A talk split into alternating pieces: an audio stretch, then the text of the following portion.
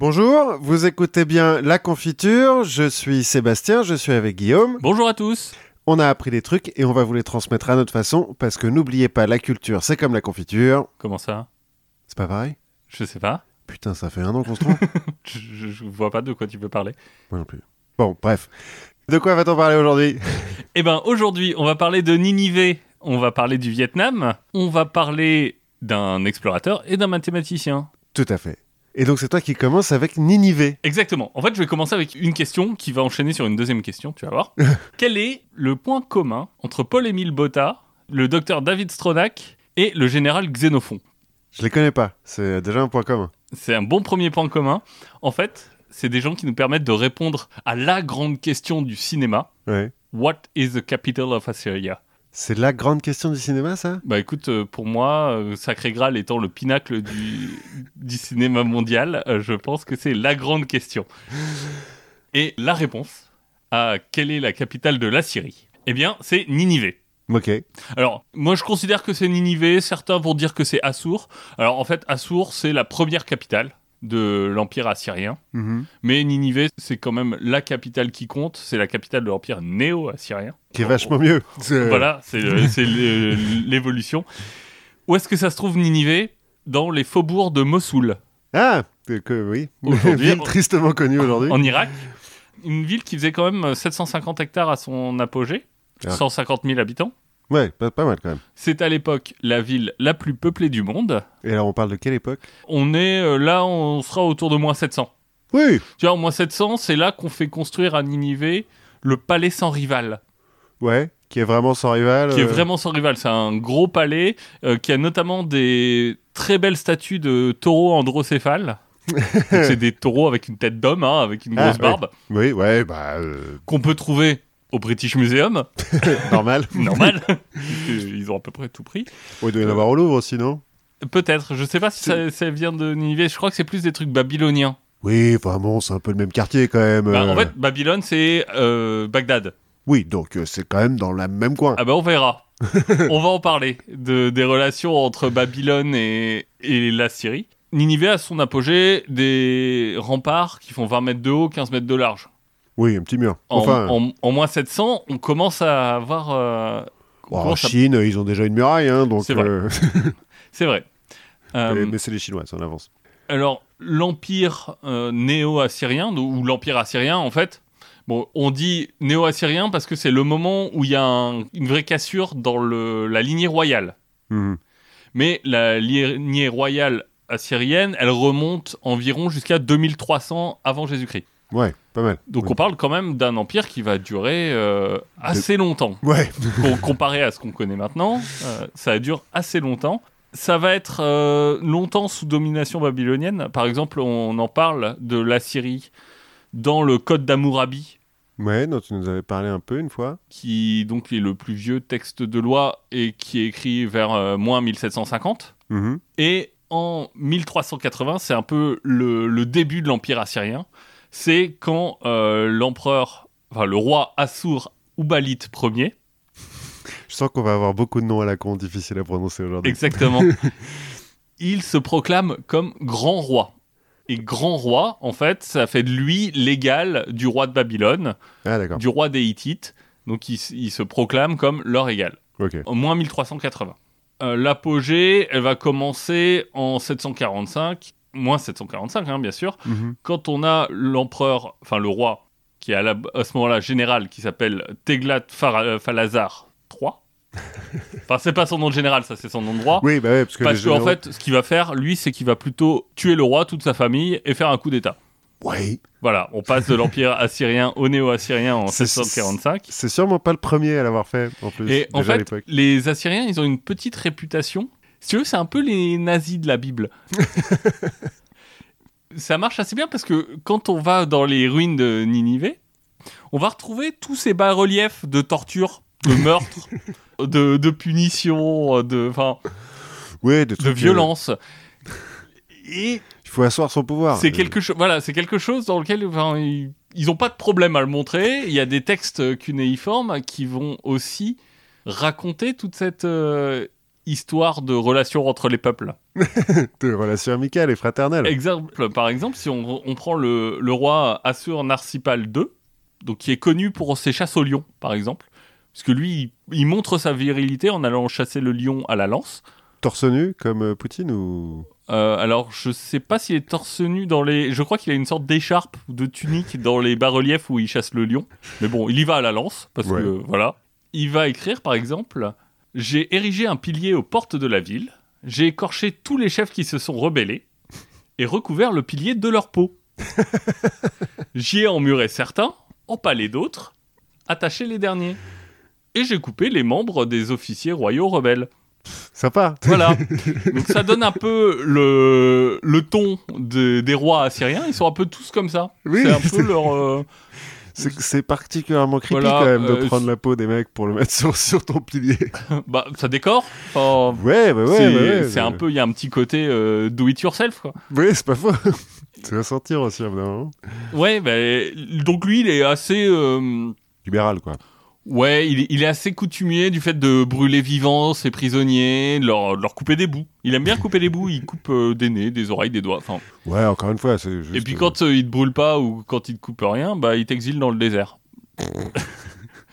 Allez, va, marche par là, tu vas. parce qu'on en reparlera, ils sont euh, assez adeptes des mouvements de population, les Assyriens. Mhm, Un autre roi, Assur-Banipal. mhm. Donc lui, quand il bat les Élamites, Les fameux. les fameux Élamites, qui sont euh, un des grands voisins des Assyriens, bah en fait, il va euh, détruire les tombes de tous leurs rois.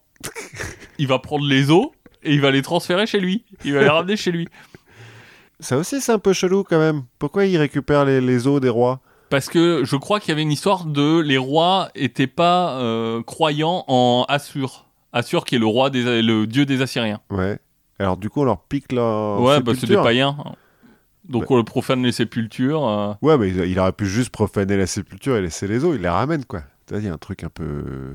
Ouais, je je pense qu'il a il a un petit côté peut-être qu'il voulait en faire de la récup, peut-être qu'il voulait faire des meubles avec parce qu'il a aussi lui son petit ce petit côté euh, fais, fais-le toi-même, euh, petit côté brocante, euh, souvenir, bibelot. Par exemple, quand il bat les Élamites, il va faire décapiter le roi. Oui, bon, logique. et il fait pendre la tête à un de ses arbres dans son jardin, là où il va prendre euh, le déjeuner avec ses femmes. Ça, c'était. euh, ça, Ça, c'est mon pote. ça, c'est mon pote et il m'a menti une fois. Ouais, ou alors peut-être qu'il met le, il met la main dedans, tu sais, pour le, Non, il met une chandelle. genre- ou pour le faire parler. Pour, euh. Ouais. Pour draguer, c'est pas mal. on, on a aussi l'exemple euh, d'un gouverneur rebelle qui s'appelle Dananou. Bah, en fait, ce qu'on va faire, c'est que lui, avant de le tuer, bien sûr, parce que bon, il est rebelle, on va le tuer, mais on va le forcer pendant un moment de, à se balader avec autour du cou la tête d'un de ses co-conspirateurs. Sympa. Ce qui est, ce qui est assez sympa. Enfin, je Oui, pense là, que bah, psychologiquement, Tu te sens bien. tu te sens bien. Euh, Est-ce qu'il est à poil et qu'il y a quelqu'un qui crie shame derrière? Euh, je pense qu'il n'a pas besoin. et Échandon fait pareil avec euh, Échandon, qui est un autre roi, qui va faire pareil avec d'autres nobles de je sais plus quel pays. Et quand il va choper le roi, bah, il va prendre le no- un, un des nobles et il va faire Tiens, toi, tu vas porter la... Porte la tête de ton roi sur ta tête. en, en collier. voilà. En fait, tout ça, c'est une, une vraie politique. Oui, oui, oui. Les Assyriens, en fait, ils règnent sur leur peuple par la terreur. Sur Ouais, les peuples qu'ils conquis par la terreur. C'est leur, leur façon de faire. Il y a deux façons de faire. Hein. C'est par la terreur ou en étant gentil. Bon, bah. Par exemple, tu peux t'imaginer que quand tu es un gouverneur local et que tu arrives devant le, dans le roi et qu'on dit Attends là, il va te recevoir dans quelques minutes, et puis tu es dans la salle d'attente, tranquillement, il y a une musique de merde qui joue, et autour de toi, bah t'as des bas-reliefs Avec tous les autres gouverneurs qui sont fait écorcher. avec, avec les gouverneurs qui se font écorcher. Bah, je pense que t'abordes pas ton- ta réunion de la même façon. Non, c'est vrai, c'est vrai. Je pense qu'en termes de, de négo, le, le roi il part avec un petit avantage. En plus, il doit avoir un siège un peu plus gros que les autres. C'est vraiment pour eux un, un moyen de garantir la stabilité de leur empire. Ouais. en fait. Parce qu'en fait, à un moment, ça va devenir être le plus grand empire du monde. Oui, puisqu'à l'époque, le monde euh, se réduit à pas grand-chose. Le monde se réduit à pas grand chose, mais là, ça va être le plus, en tout cas, le plus grand empire local de donc euh, de Mésopotamie. Mhm. Et euh, bah, ça veut dire qu'il va conquérir plein de terres, et donc il faut soumettre aussi les peuples conquis. Ouais. Et pour ça, bah, il y a la terreur, et aussi, bah, on les déporte. Ce On- qui sera pré- repris par Staline beaucoup plus tard. Alors, ouais, voilà, on, on les déporte, on colonise, on amène des populations chez eux qui viennent d'un peu partout dans l'Empire. Bref, on détruit un peu petit à petit tous les, les sentiments nationaux Ouais, c'est pas des, des tribus, ouais, ouais. des tribus qui existaient. Finalement, les, les gens, bah, on leur fait oublier petit à petit leur, leur tribu parce qu'ils se retrouvent, toutes les tribus sont éparpillées un peu partout. et- Ça facilite l'assimilation, ça c'est dit, parce que tu te retrouves avec des mecs qui viennent de, de partout dans le monde, sauf de ce coin-là. Ensemble, oui, ils bah, n'ont pas les mêmes coutumes, donc ils sont obligés de faire tous la même chose. Quoi. Bah, c'est ça. Et un autre point, alors je parlais des, des nazis de la Bible, hein, parce qu'on en parle un petit peu comme ça dans la Bible. Euh, ils ont un autre point quand même, c'est que, un peu comme les Allemands, en fait, c'est un peuple de guerriers. Ouais. Voilà, alors un peu de racisme primaire, hein. Une généralisation comme C'est pas ça. grave, les Assyriens n'existent plus. Ouais, et les, bon, les Allemands, euh, les Allemands existent encore un peu, mais. mais ils nous écoutent pas. voilà. Je le sais, j'ai les chiffres. Hop, zéro téléchargement en allemand. Donc c'est, en fait, c'est un peuple qui vit au milieu d'une masse de terre. Ouais. Ils n'ont pas de frontières naturelles. Mhm. et il y a beaucoup de peuples différents autour d'eux. Donc en gros, bah, s'ils veulent survivre, euh, soit c'est des marchands, soit c'est des guerriers. Quoi. Ouais, gros. faut augmenter Bon, l'espace vital, quoi. c'est ça. Eux, ils ont choisi de, de se battre. Et au moment où ça change, bah, c'est le moment du coup, du coup d'étoile, là, de Tipisserie. Là. Mhm. Enfin, Tachur, pas Peltazar, machin. Je- que j'ai joyeusement abrégé à Tipisserie. Donc Tipisserie, lui, ce qui change, c'est que c'est un général. Ouais. Et donc, bah, il va réorganiser complètement l'armée assyrienne. Et pour la première fois, il va créer des vrais généraux et officiers. C'est la première fois du monde. Alors, il y a quelques armées, comme les armées égyptiennes de Ouais, l'époque, mais qui, ont, qui sont plutôt dirigées par des conseils de guerre. Ouais. Avec des nobles. Ok, il y a des conseils de guerre, mais c'est pas des, c'est pas des gens dont le métier est d'être, euh, de mener les armées. C'est des gens dont le, c'est plutôt un titre et une attribution Mhm. qui vient, qui vient de la famille. Et il va aussi construire une vraie masse critique de guerriers. C'est-à-dire que son armée, elle va atteindre régulièrement les 50 000 hommes. Un tiers de sa capitale, quoi.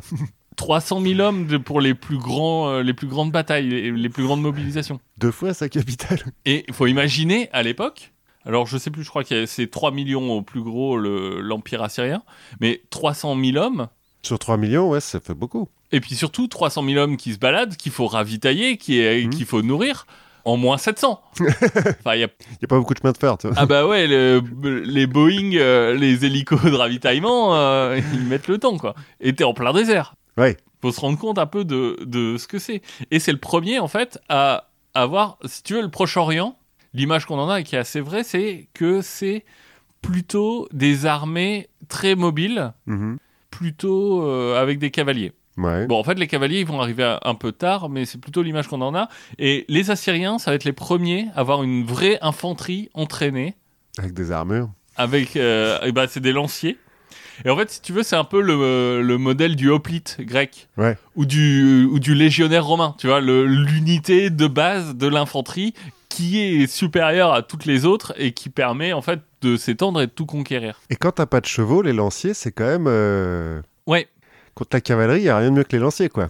et donc lui ce qu'il va faire c'est des ça va être des mixtes entre des archers et des lanciers Ouais. des, des unités comme ça, qui vont être le cœur de son, son armée. Et euh, l'autre cœur de son armée, avant en fait l'invention vraiment de la cavalerie de, de bataille, ça va être l'utilisation des chariots de guerre. Genre euh, comme dans Bénur. Genre comme dans Bénur. En fait, au départ, le chariot de guerre, c'est un peu le précurseur de la cavalerie. C'est-à-dire qu'on se bat pas à cheval, mais on se bat sur des chariots légers qui sont euh, mobiles, qui permettent de se déplacer assez rapidement, et toi, tu es sur la plateforme. euh. Mais petit à petit, en fait, les... on va développer le... la cavalerie, notamment les archers montés. Mhm. Et donc là, on n'a plus besoin des chars comme d'une unité rapide et mobile. Donc les chars vont petit à petit changer de rôle. Et si tu veux, euh, sous un roi comme euh, Assur-Banipal, un char de guerre, bah, c'est quatre chevaux, quatre hommes euh, dedans. C'est en fait c'est une sorte de tank. c'est ce que j'allais dire. Et les mecs, ils sont en armure complète et tout. Ah ben le- les roues font quasiment 2 mètres. Oh putain. Les roues sont garnies de pics aussi parce que sinon ça dérape dans le sang. Donc euh, il faut Faut protéger les côtés, tu vois. Ouais, non, mais c'est ça, mais c'est vraiment pour ça, hein, parce que sinon euh, tu glisses dans le sang, t'as plus de traction. euh. et tu les alignes par centaines. Ouais, ça doit, ça doit, ça doit être impressionnant. Et justement, c'est c'est le point, c'est que c'est aussi un truc impressionnant. Je wow, Oula, dis donc, oh, oh là, dis donc, moi je, moi je suis avec mes silex taillés là. euh, Bon, dis donc, chef, qu'est-ce qu'on fait là? Et comme t'es à un moment où la guerre, euh, enfin de tout temps, de toute façon, il y a eu un vrai impact psychologique, mais d'autant plus quand t'es pas sur des armées qui sont entraînées Mhm. avec euh, un pouvoir central qui est plus ou moins, plus ou moins faire, Et puis t'es en, moins 700, donc il suffit que en plus on rajoute à ça un petit vol d'oiseau du bon côté et euh, un type qui fait de la fumée. Et puis Ouais, voilà, mais je quoi. crois que les tanks ça suffit. Hein. Ouais Ça doit avoir un certain impact. D'accord. Et ensuite, plus tard, on, crée- on créera des vraies unités de cavalerie. Pourquoi on va les créer? Parce que, en fait, il y a à côté des peuples nomades qui viennent de Russie et qui déferlent un peu sur, sur l'Asie. Eux euh, ont des, des bandes qui sont composées essentiellement d'archers montés. C'est un peu l'ancêtre des Mongols, quoi. Voilà. En fait, c'est les Cimériens et les Scythes. Ce qui fait très. euh, parce que Cimériens, c'est pas les méchants dans Conan. Ah non, c'est Euh, c'est Conan. Tout... Ah oui, c'est Conan, c'est- c'est un Cimérien, ouais. Et les sites, euh, voilà. Voilà, exactement. C'est... Je me suis dit qu'il fallait que je cite les Cimériens et les Scythes parce que euh, on on n'est jamais, euh, jamais avare de, citations de, de pop culture. Et donc tout ça, toute cette grosse armée qui est à la fois mobile, à la fois solide, ça va leur permettre déjà de faire des razzias sur les petits peuples à côté, Voilà. qui, les peuples qui sont pas très dangereux. en fait, tu vas, tu vas faire des razzias. Par exemple, on a trouvé euh, des catalogues qui disent à peu près ce que, ce que tu chopes dans une, dans une razzia. C'est bien, c'est qu'ils ont déjà une administration. Ah bah oui, euh, oui, oui, ils, ils écrivent et tout en, en cunéiforme. Donc tu vois, là, ils parlent d'une razzia où ils ont chopé 40 chariots, 120 livres d'argent, 120 livres d'or, 5000 moutons, 15 000 esclaves, 18 000 livres de fer, la sœur du régent, 2000 vaches. La sœur du régent. oui, bon, Elle était là. plus un tribut. Enfin, Ça fait beaucoup, ça, quand même. euh, bah ouais, 15 000 esclaves, mine de rien, euh, c'est pas mal. C'est un petit peuple euh, qui s'est quand même bien fait niquer. Quand t'as des peuples qui sont un peu plus importants, qui posent une vraie menace, eh ben tu les rases. c'est ce qui est arrivé aux Élamites, Oui. par exemple. Ou c'est ce qui va arriver aussi à Babylone. Qui est pourtant resté dans l'histoire, pour le coup. Bah, Babylone, c'est l'empire d'à côté. C'est l'empire qui est un peu au sud, autour de Bagdad. Et si tu veux, si on se dit que les Assyriens sont les Allemands, Mhm. et que Ninive, ce serait un peu Berlin, en fait, Babylone, c'est Paris. Babylone, c'est la ville des arts, c'est Ah, la ville de la culture, c'est la, enfin, C'est joli, euh, quoi. à l'époque, c'est vraiment le, le parangon de la culture et de la civilisation.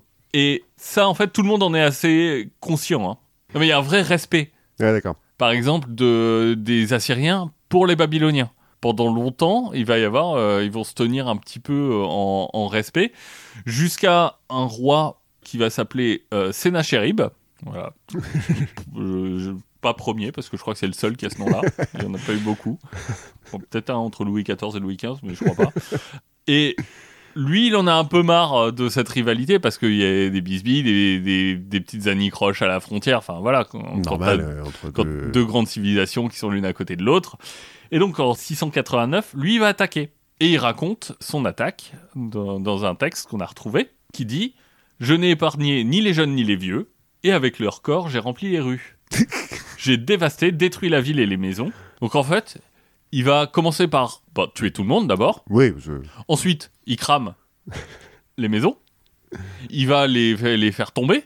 Mhm. Il va ensuite rediriger un fleuve sur la ville pour les noyer, pour noyer ce qui reste. pour noyer ce qui reste, puis saler les alentours et planter des, euh, des plantes épineuses. Ah oui, il a un petit peu la vengeance tenace quand même, euh, lui.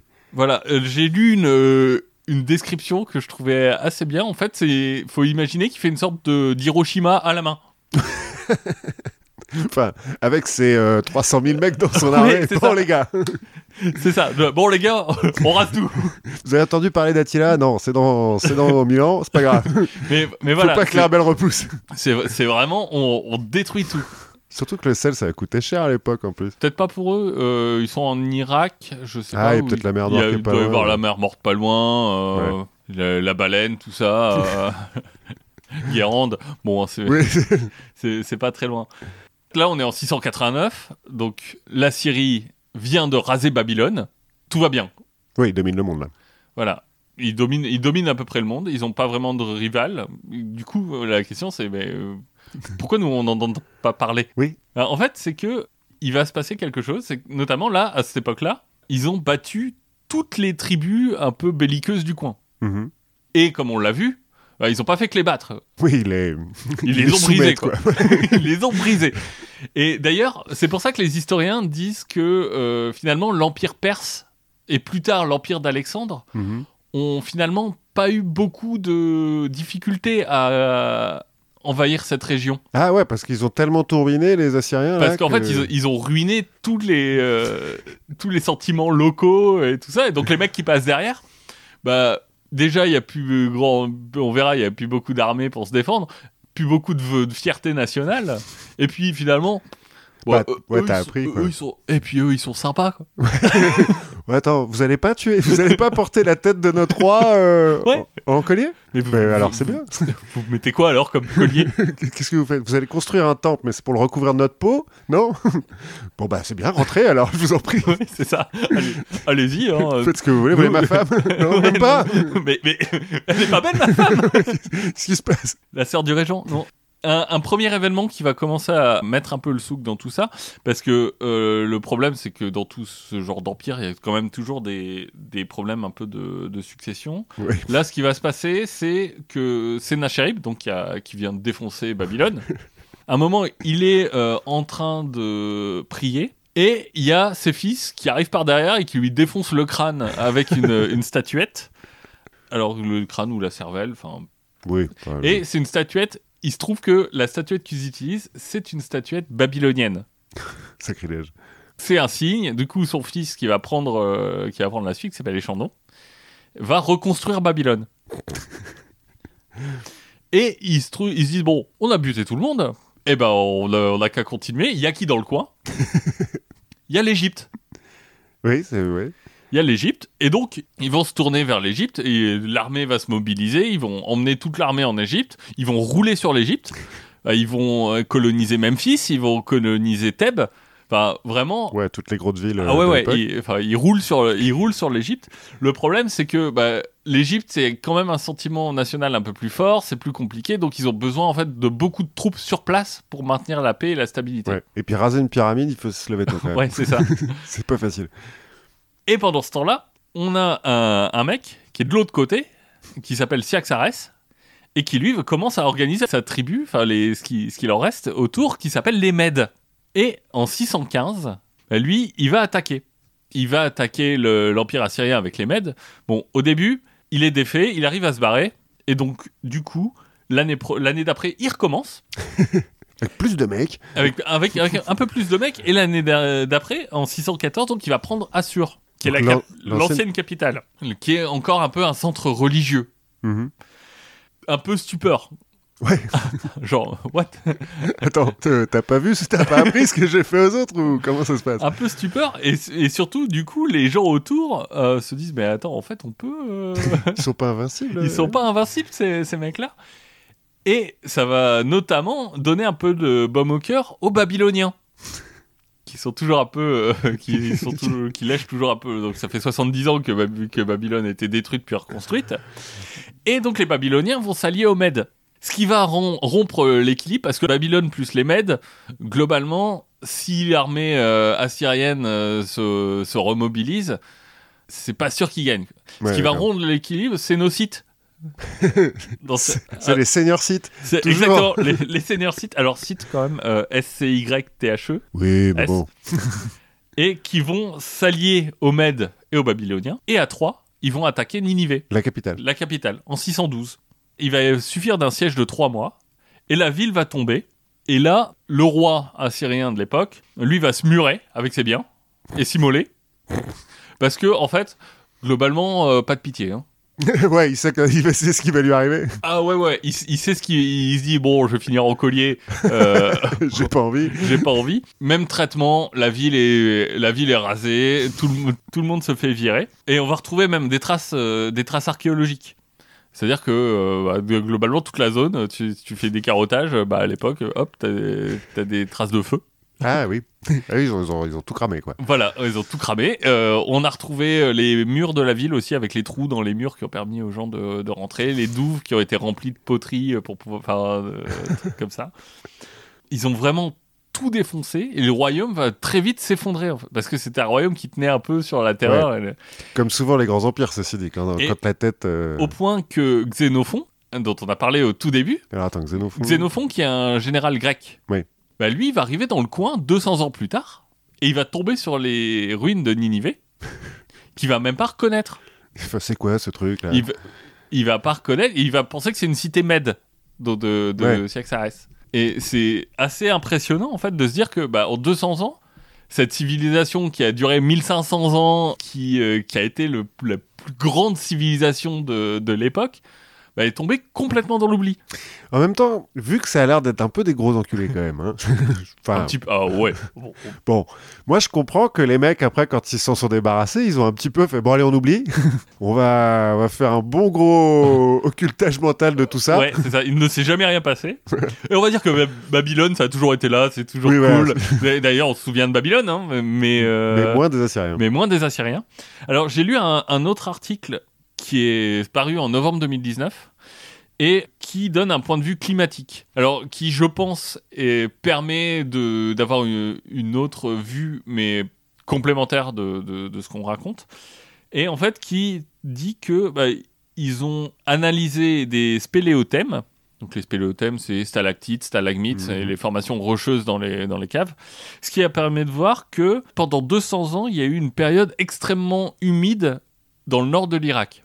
Ouais. C'est-à-dire que, en fait, pendant 200 ans, toute cette partie-là du pays, qui est autour de Ninive, en fait, a été extrêmement humide, qui a- ce qui a permis d'avoir plein de cultures euh, sur des endroits qui n'étaient pas irrigués. Alors, il y avait des, des travaux d'irrigation autour de Ninive, il y avait des aqueducs et des trucs comme ça, mais globalement, ça a permis de transformer tout un tas de terres en terres arables. Tu veux dire que Mossoul qui maintenant, euh, moi quand je pense Mossoul, je pense surtout poussière et cailloux, ça ressemblait à la Bourgogne quoi. Alors, peut-être pas la Bourgogne, parce que ça a été... Enfin, mais pendant 200 ans, c'était cultivable. Ouais. Peut-être la Provence. Bon, cailloux, poussière mais plante quoi. Ouais, ca- pas caillou poussière, mais euh, un peu de lavande, quoi. Ouais voilà. Bon, ça nourrit pas son homme, mais. Ah mais les cigales. euh, Et, et tout ça, donc ça a fait une, une énorme hausse de la production agricole euh, du, du pays, enfin de l'Empire, et ça a permis cette expansion aussi. mhm. Parce que les 300 000 hommes, comme Ouais, faut faut les nourrir. Et en revanche, à partir de moins 700, et moins 700, c'est le moment où Ninive devient la capitale, bah, là on a des énormes sécheresses. Mhm. qui sont euh, un peu le retour de bâton de, de, ce- de cette humidité. Et du coup, en fait, on se retrouve à un moment où on a la guerre, la sécheresse, une population locale qui est en fait pas vraiment locale, puisqu'il y a beaucoup de déportés, de gens qui viennent d'un peu partout. Plus d'approvisionnement dans la ville, bah, et finalement, il n'y a aucun, aucune raison de rester là. Ouais c'est ça. À part la, la peur de finir en collier quoi. Mais Ouais, mais une fois que la, Ouais. la ville est tombée, oui tout le monde se casse quoi. tout le monde se casse et, et les gens ils retournent plus et il faudra attendre euh, un bout de temps avant que la région se repeuple en Mhm. fait de, de façon significative et que euh, naisse euh, Mossoul par exemple.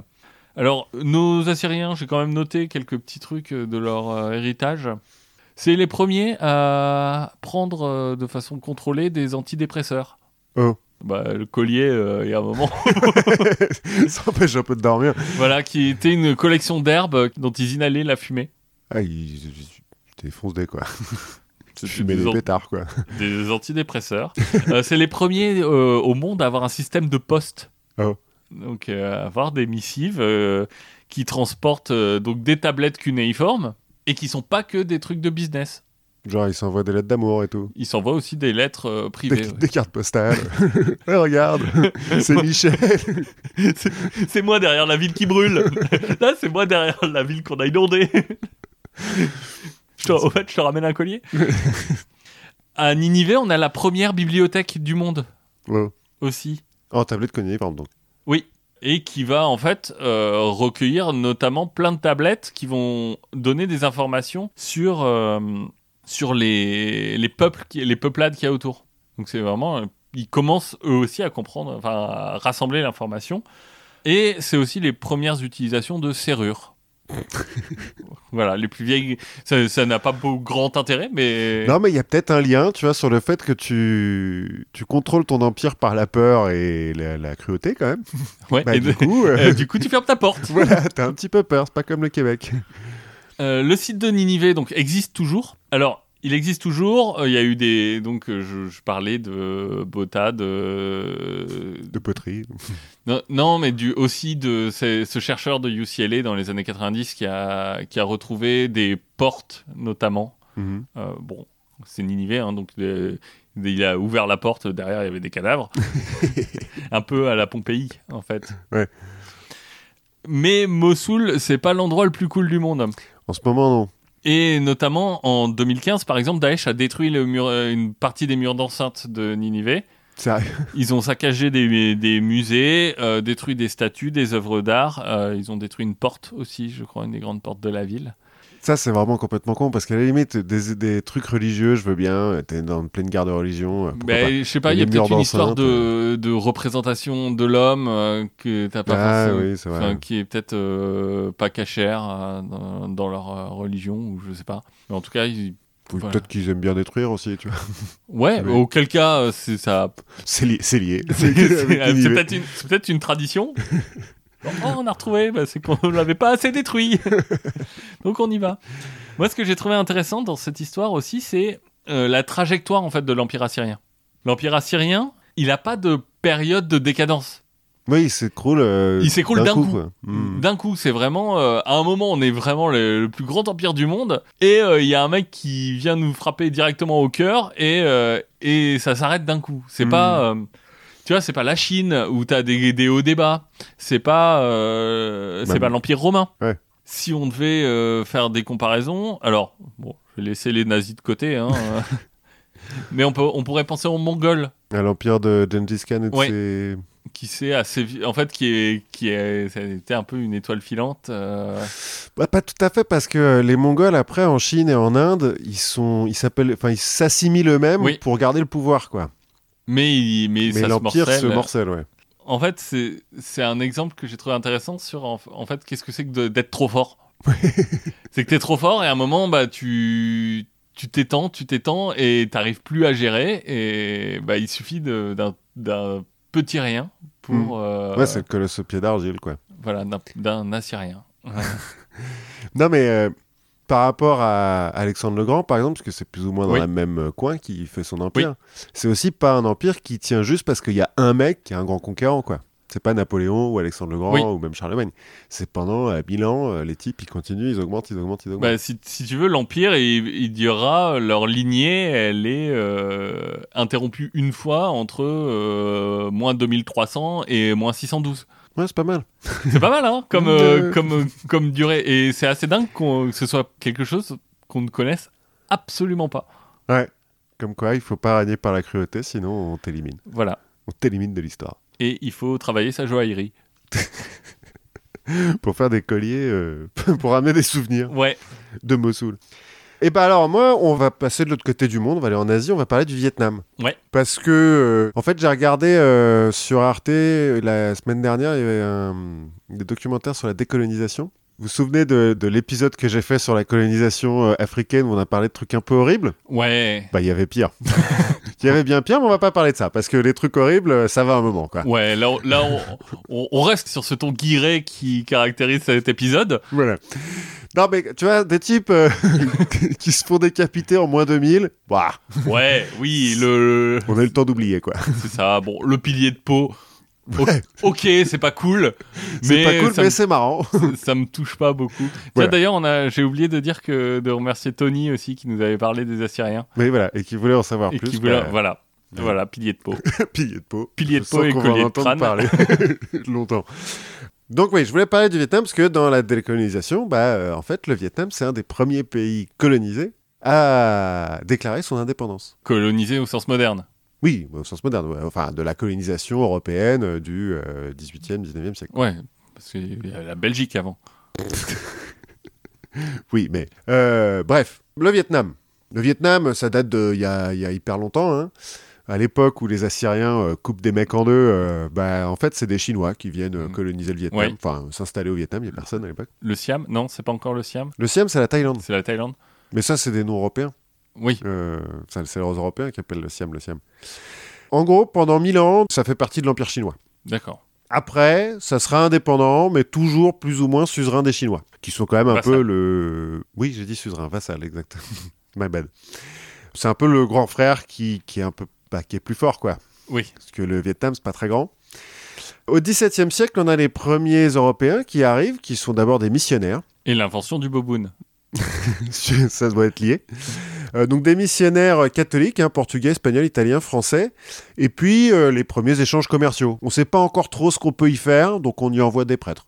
Ouais, voilà. C'est toujours ça de gagner. Au cas où, ça nous donnera peut-être un prétexte pour faire une guerre dans quelques siècles. Et effectivement, au XVIIIe siècle, alors déjà il y a une guerre de succession, enfin une guerre civile euh, au Oui. Vietnam, entre euh, plusieurs dynasties, les Trinh qui sont au nord, les Nguyen qui sont au sud, et les Tyson qui sont euh, plus ou moins au sud, plus ou moins au centre. Je prononce très mal les mots, les noms vietnamiens, mais Voilà. Oui. on- c'est pas facile à prononcer le vietnamien en pratique.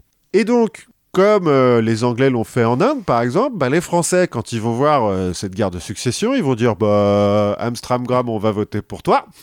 on va te filer plein de canons. Vous vous ressemblez tous, mais euh, Voilà. mettez, des, mettez des couleurs pour qu'on vous reconnaisse. Voilà, pour qu'on vous reconnaisse. Donc, on va prendre les bleus, on va leur filer des canons. Puis, comme ça, ils vont prendre le pouvoir, ce qui se passe. Et puis, comme ça, bah, les Français ont un, un pied au Vietnam. Alors, c'est lesquels qui ont gagné? Les Nguyen. D'accord. Bon, euh, Nguyen au Vietnam, c'est pire que Dupont en France. hein. T'as la moitié de la population qui s'appelle Nguyen, mais à l'époque, c'est euh, la famille royale. Mais en fait, moi j'avais entendu, alors peut-être que c'est complètement faux, auquel cas je m'excuse auprès de tous les Vietnamiens, mais qu'il y avait une période où quand euh, tu étais condamné à mort, on, on exécutait toute ta famille, et que donc les gens avaient pris euh, le nom Nguyen pour dire genre, ok, bah vas-y, va tuer le roi. va tuer toute ma famille. Toute ma famille, c'est la moitié du pays. C'est possible. Je... Je- mais je- mais, mais c'est peut-être une légende euh, urbaine, enfin ou semi-urbaine. Ou... Oui, je, je- je ne sais pas. Mais bon, là, en l'occurrence, ces Nguyen-là deviennent empereurs. Empereurs, hein, parce que les mecs... euh, Oui, bah oui, c'est mieux que grand roi. Ouais, voilà. Même si le Vietnam, c'est pas très grand, euh, bah voilà, empereur quand même. Roi Euh, du monde? Parce qu'il y a un moment, les Assyriens, ils s'appellent roi du monde aussi. Oui. c'est pas mal. Parce que bon. Parce qu'il faut un peu que ça en jette. Donc ça, ça se passe en 1789, pardon, Oui. les, les, les Nguyen, là. Et un petit peu comme la, la Compagnie des Indes orientales, c'est une armée privée qui va y arriver. Parce que donc les Français, ils viennent voir Louis XVI. Louis XVI, bon, il est un peu occupé en 1789. Bah, ils chassent. Il chasse, voilà. Et donc, euh, bah, c'est une armée privée qui va aider les Nguyen et qui va placer des, des comptoirs. Ça commence à bien se passer, puis les Nguyen, l'empereur, il commence à dire que les Européens, ça va bien, hein, et commence à fermer le pays. Et en 1857, ils vont même jusqu'à décapiter un prêtre, un évêque. Ouh. Et ça fallait pas. Et là, ça fallait pas. Bah non. Bonne excuse pour euh, bah, envahir le pays Ah oui. hein, quand t'es européen. Alors l'évêque était espagnol, mais euh, les Français se mettent avec, parce que pourquoi pas. Ouais. Puis les Espagnols en 1857 sont pas très Et très puis forts. de leur, de leur côté, les Viet, peut-être qu'ils reconnaissaient pas la différence entre un espagnol et. Je pense pas. Comme euh, ils, ont pris, ils ont choisi une couleur. euh, Oui, voilà. Toi, t'as l'air blanc, on va te décapiter.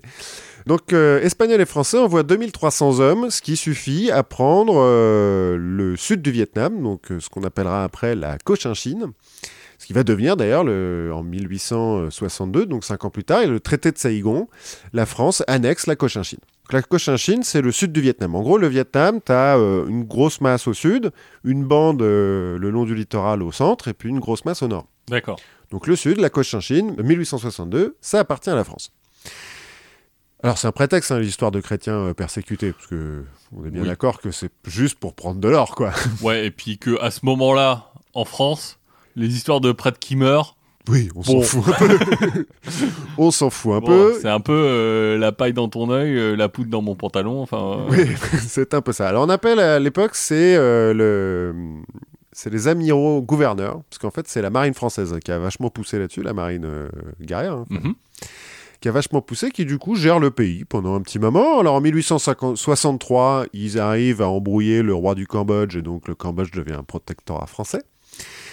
En 1873, ils se disent qu'on pourrait peut-être aller dans le nord. Alors à nouveau, un petit prétexte, il y a un marchand qui s'est fait arrêter, donc euh, bon, hop, on envoie un petit détachement, le mec se, se sent un peu pousser les ailes, euh, il va prendre Hanoï.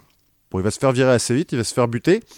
Du coup, bah, comme il s'est fait buter, on a, Bah oui. on a un meilleur prétexte. Bah donc on ça. va envoyer une plus grosse expédition.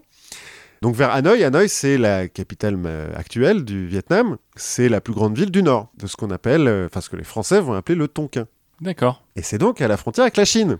Qui Je sais pas pourquoi, le, pour moi, le Tonkin, ça fait Klondike, euh, alors que ça n'a rien à voir. rien à voir, ça, doit être deux aventures de Picsou. sûrement, mais ça n'a absolument rien à voir. C'est donc le nord du Vietnam, le Tonkin, et le centre s'appellera l'Annam. Donc on envoie une autre expédition dans le Tonkin, qui est à côté de la Chine. Les Chinois commencent à trouver que c'est pas top. hein. Du coup, guerre entre la Chine et la France, que la France euh, remporte, notamment parce qu'en 1885, les Japonais attaquent au nord, et donc les Oui. Chinois, ils font bon, euh, on vous laisse le Tonkin si vous voulez, de toute façon, euh, voilà, hein, il y a que des pirates là-dedans. Ouais, c'est soit le Tonkin, soit la Mandchourie. Donc, Voilà, ils choisissent la Mandchourie. En l'occurrence, euh, à l'époque, les empereurs chinois viennent de Mandchourie, donc on peut comprendre qu'ils préfèrent la Mandchourie. Et donc, en 1887, c'est la création de l'Indochine française, puisque le Tonkin et la Nam deviennent des protectorats, et euh, l'administration française aimant bien euh, les, trucs un peu mieux que protectorat, il crée l'Indochine française, à laquelle on in- intégrera le Laos en 1899. Donc voilà, tout ça se passe bien, les Français sont contents, euh, c'est la perle de l'Empire, euh, le Vietnam, parce qu'on s'est rendu compte qu'en fait... euh, il y avait des trucs. Il y avait peut-être pas d'épices, mais. mais c'est assez riche. Et euh, bah, on va exploiter tout ça. Un petit peu comme euh, ailleurs en Afrique, par exemple, on va mettre en place le système de l'indigénat, donc euh, je vais pas revenir dessus, mais travaux forcés, euh, bagne, tout ça, on va ouvrir un bagne sur l'île de Poule-au-Condor. Il va quand même y avoir 20 000 morts. Hein, Un bagnounet. un petit bagnounet. À l'époque, dans le bagnounet de, de Poule-au-Condor, on met les plus récalcitrants dans des cages à tigres.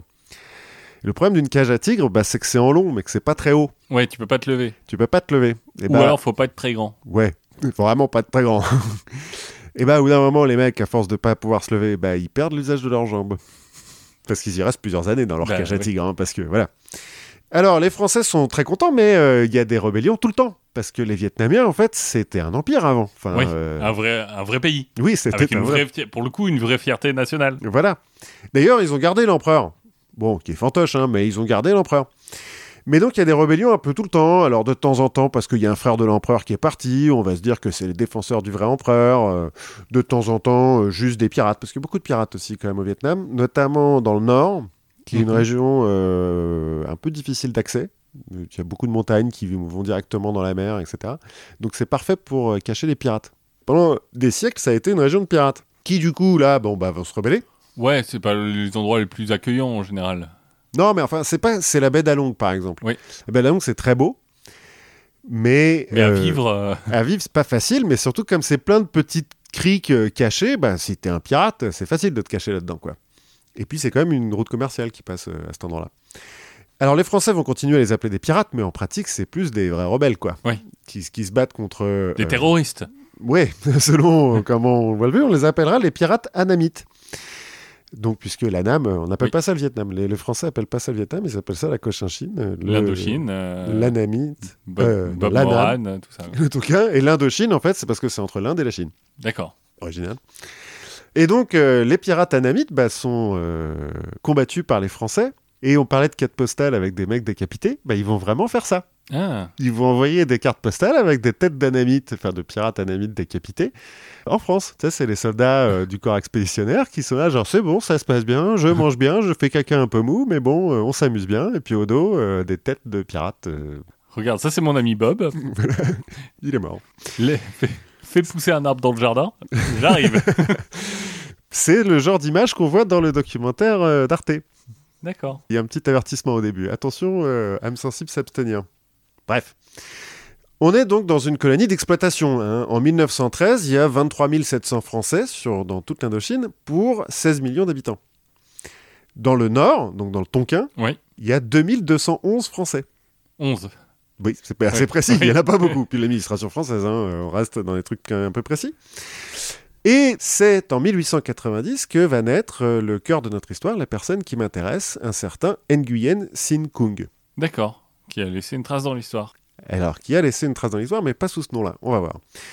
Nguyen Sin Kung, c'est un fils d'un docteur en lettres. Euh, son père, c'est un peu un intellectuel qui va devenir en 1906 un mandarin. Faut voir que, donc j'ai dit, la Chine a contrôlé le Vietnam pendant très longtemps Oui. et la culture vietnamienne est très imprégnée de culture chinoise. L'écriture au Vietnam est basée sur l'alphabet latin. Ça date Oui. des premiers missionnaires. Le premier dictionnaire donc de la langue vietnamienne en alphabet latin, c'est 1651. D'accord. Mais Avant, si- ils écrivaient en chinois. En caractères chinois, ils utilisaient des caractères chinois. Mais même encore à l'époque, ils utilisent un petit peu des caractères chinois. Et donc, ils utilisent aussi euh, le système des mandarins pour contrôler le pays. En fait, un mandarin, c'est un intellectuel qui a réussi un concours, Qui est fonctionnaire. qui est donc fonctionnaire, et qui est à la fois un peu instit, juge, et euh, Gouverneur. gouverneur, euh, collecteur des impôts, euh, etc. Alors, il y a plusieurs niveaux dans le mandarinat, mais euh, Ouais, c'est- comme quand la Poste a mis ses guichets de poste chez les boulangers. Quoi. si on veut.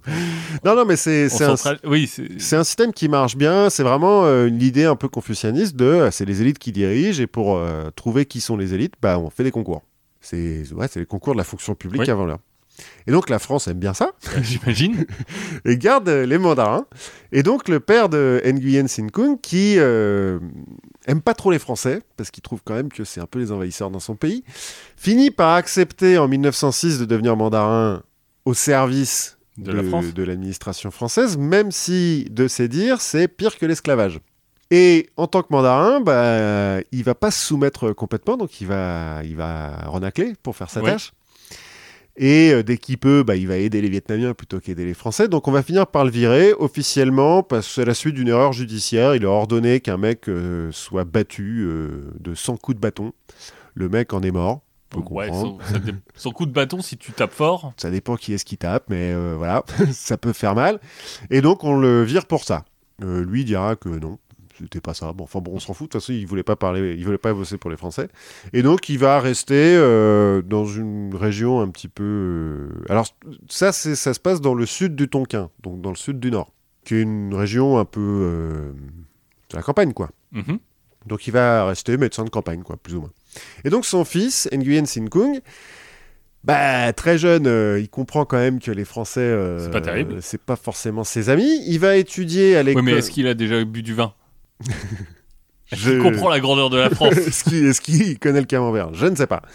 En tout cas, il va à l'école euh, Quoc Hoc, qui est à Hue. Alors, Hue, c'est euh, la capitale impériale de l'ancien empire vietnamien. C'est dans le centre, donc dans la Nam.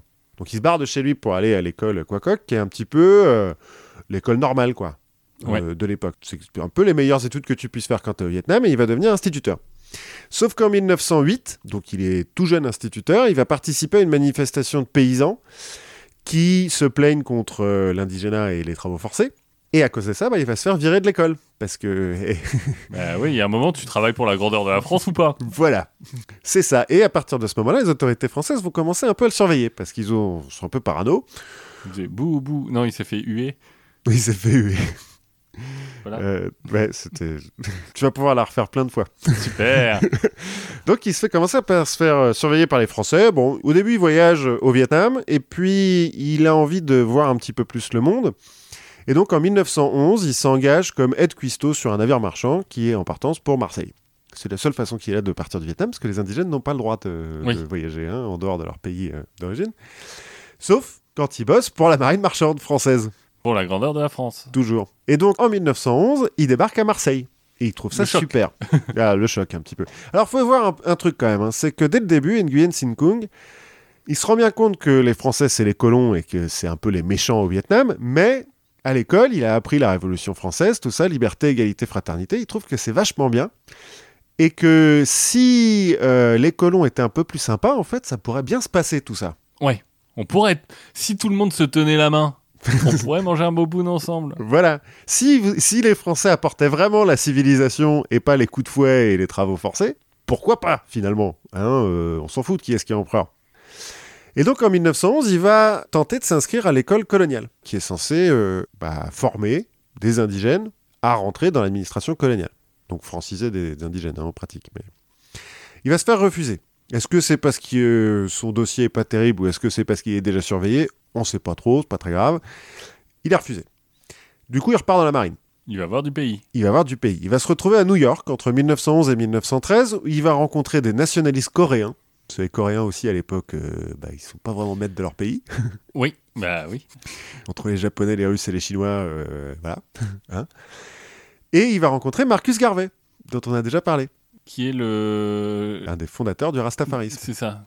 Et notamment, Nguyen Sin Kung aurait participé à des réunions de l'Universal Negro Improvement Association, donc euh, l'association euh, pour les droits des Noirs qu'a fondé Marcus Garvey, qui est euh, la première grosse association pour les droits civiques des Noirs aux États-Unis. En 1913, il va à Londres et il va prendre le nom de Nguyen Tat Tan, qui veut dire Grandes Espérances. Il commence déjà un peu à changer de nom.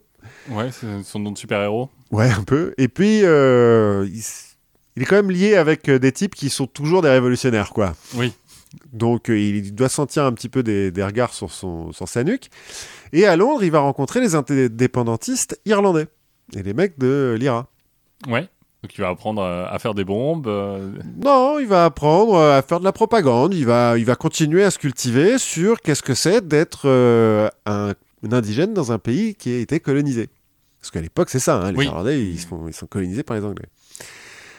Et puis, finalement, alors j'ai lu qu'il aurait fait les cinq continents comme ça. De fait, euh, à l'époque, les bateaux font escale de toute Oui. façon, donc il a dû faire escale en Afrique aussi, et puis peut-être en Amérique du Sud. Toujours est-il, il a vu du pays. Pendant tout ce moment-là, il est très autodidacte, il a continué à lire euh, beaucoup, à apprendre beaucoup. C'est pour ça qu'il rencontre tous ces révolutionnaires aussi.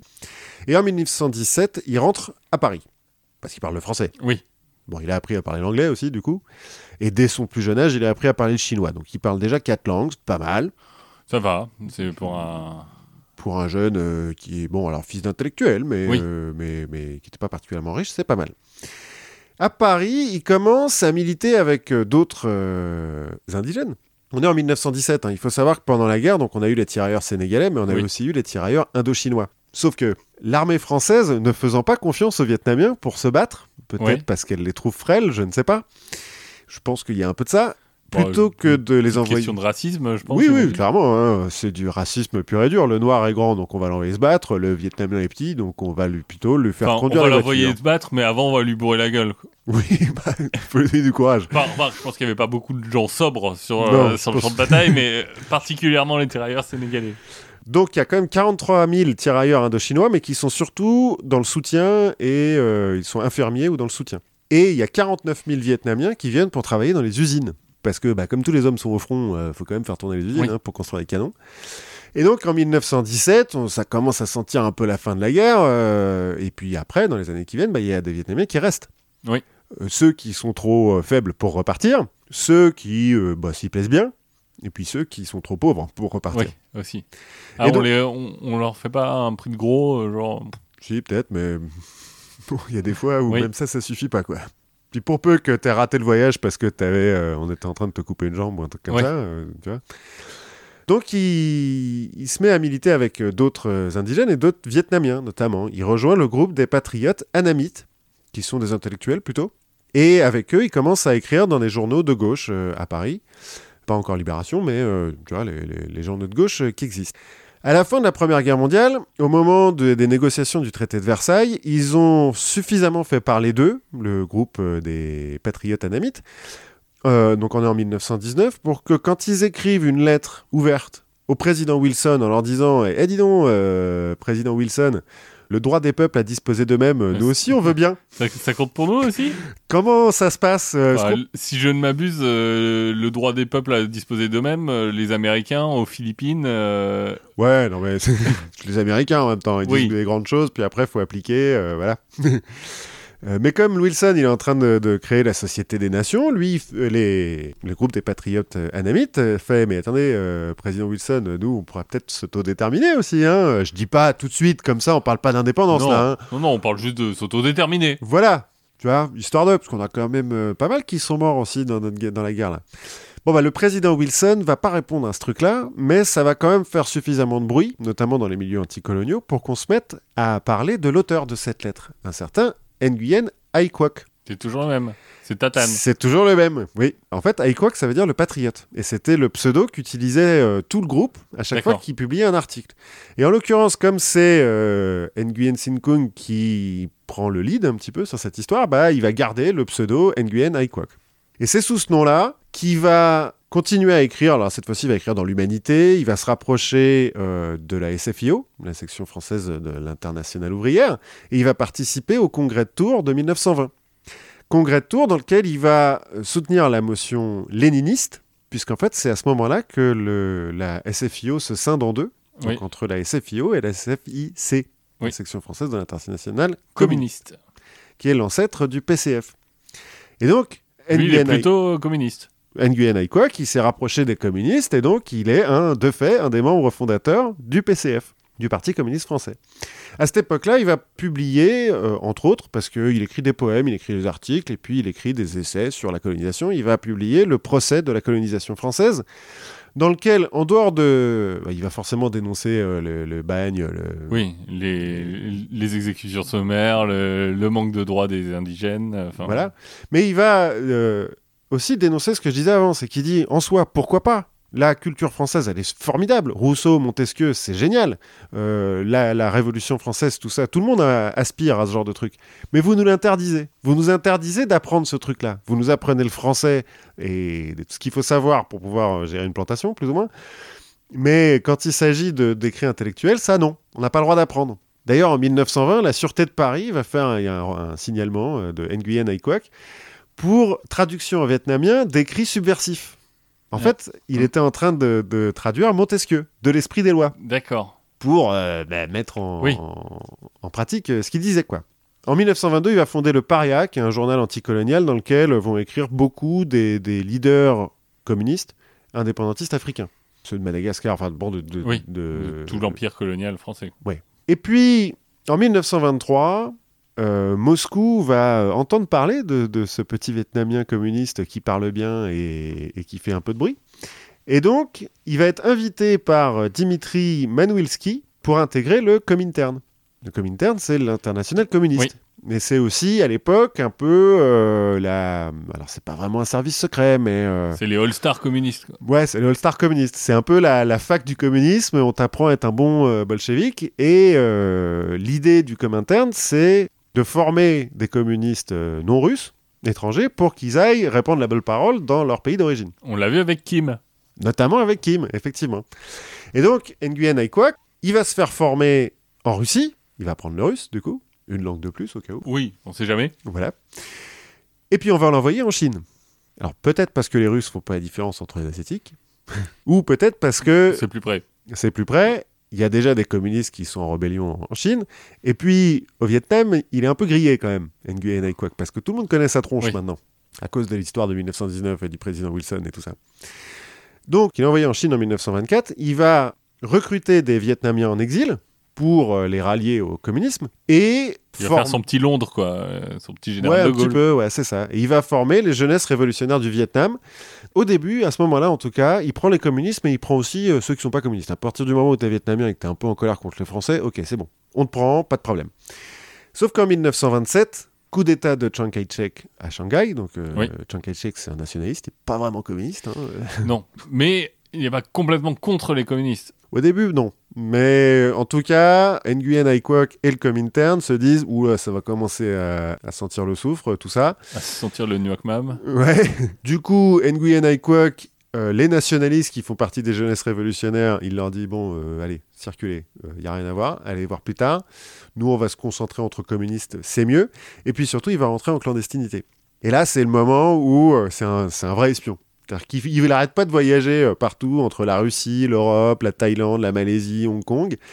Mais comme il est connu, euh, c'est, il a des faux papiers. euh, en Thaïlande, il se déguise en, en moine bouddhiste. Genre, il met la robe Ouais. et tout, il se rase le crâne. il a déjà euh, 10 000 noms différents, donc Oui, il a déjà plein de noms différents. Il parle euh, cinq ou six langues. Ça va, ça passe. Mais vraiment, c'est un- c'est une époque où on sait jamais vraiment s'il est vivant ou pas. On sait jamais vraiment où il est. Il continue à, à discuter avec les groupes communistes qu'il a formés, donc de Vietnamiens par exemple en Chine, certains qui sont encore au Vietnam ou euh, dans d'autres pays d'Asie, mais euh, de face, enfin c'est c'est un peu bah, c'est pas la guerre froide parce qu'on est dans les années 20, mais, euh, mais c'est un, c'est un espion, quoi, un peu. Ouais.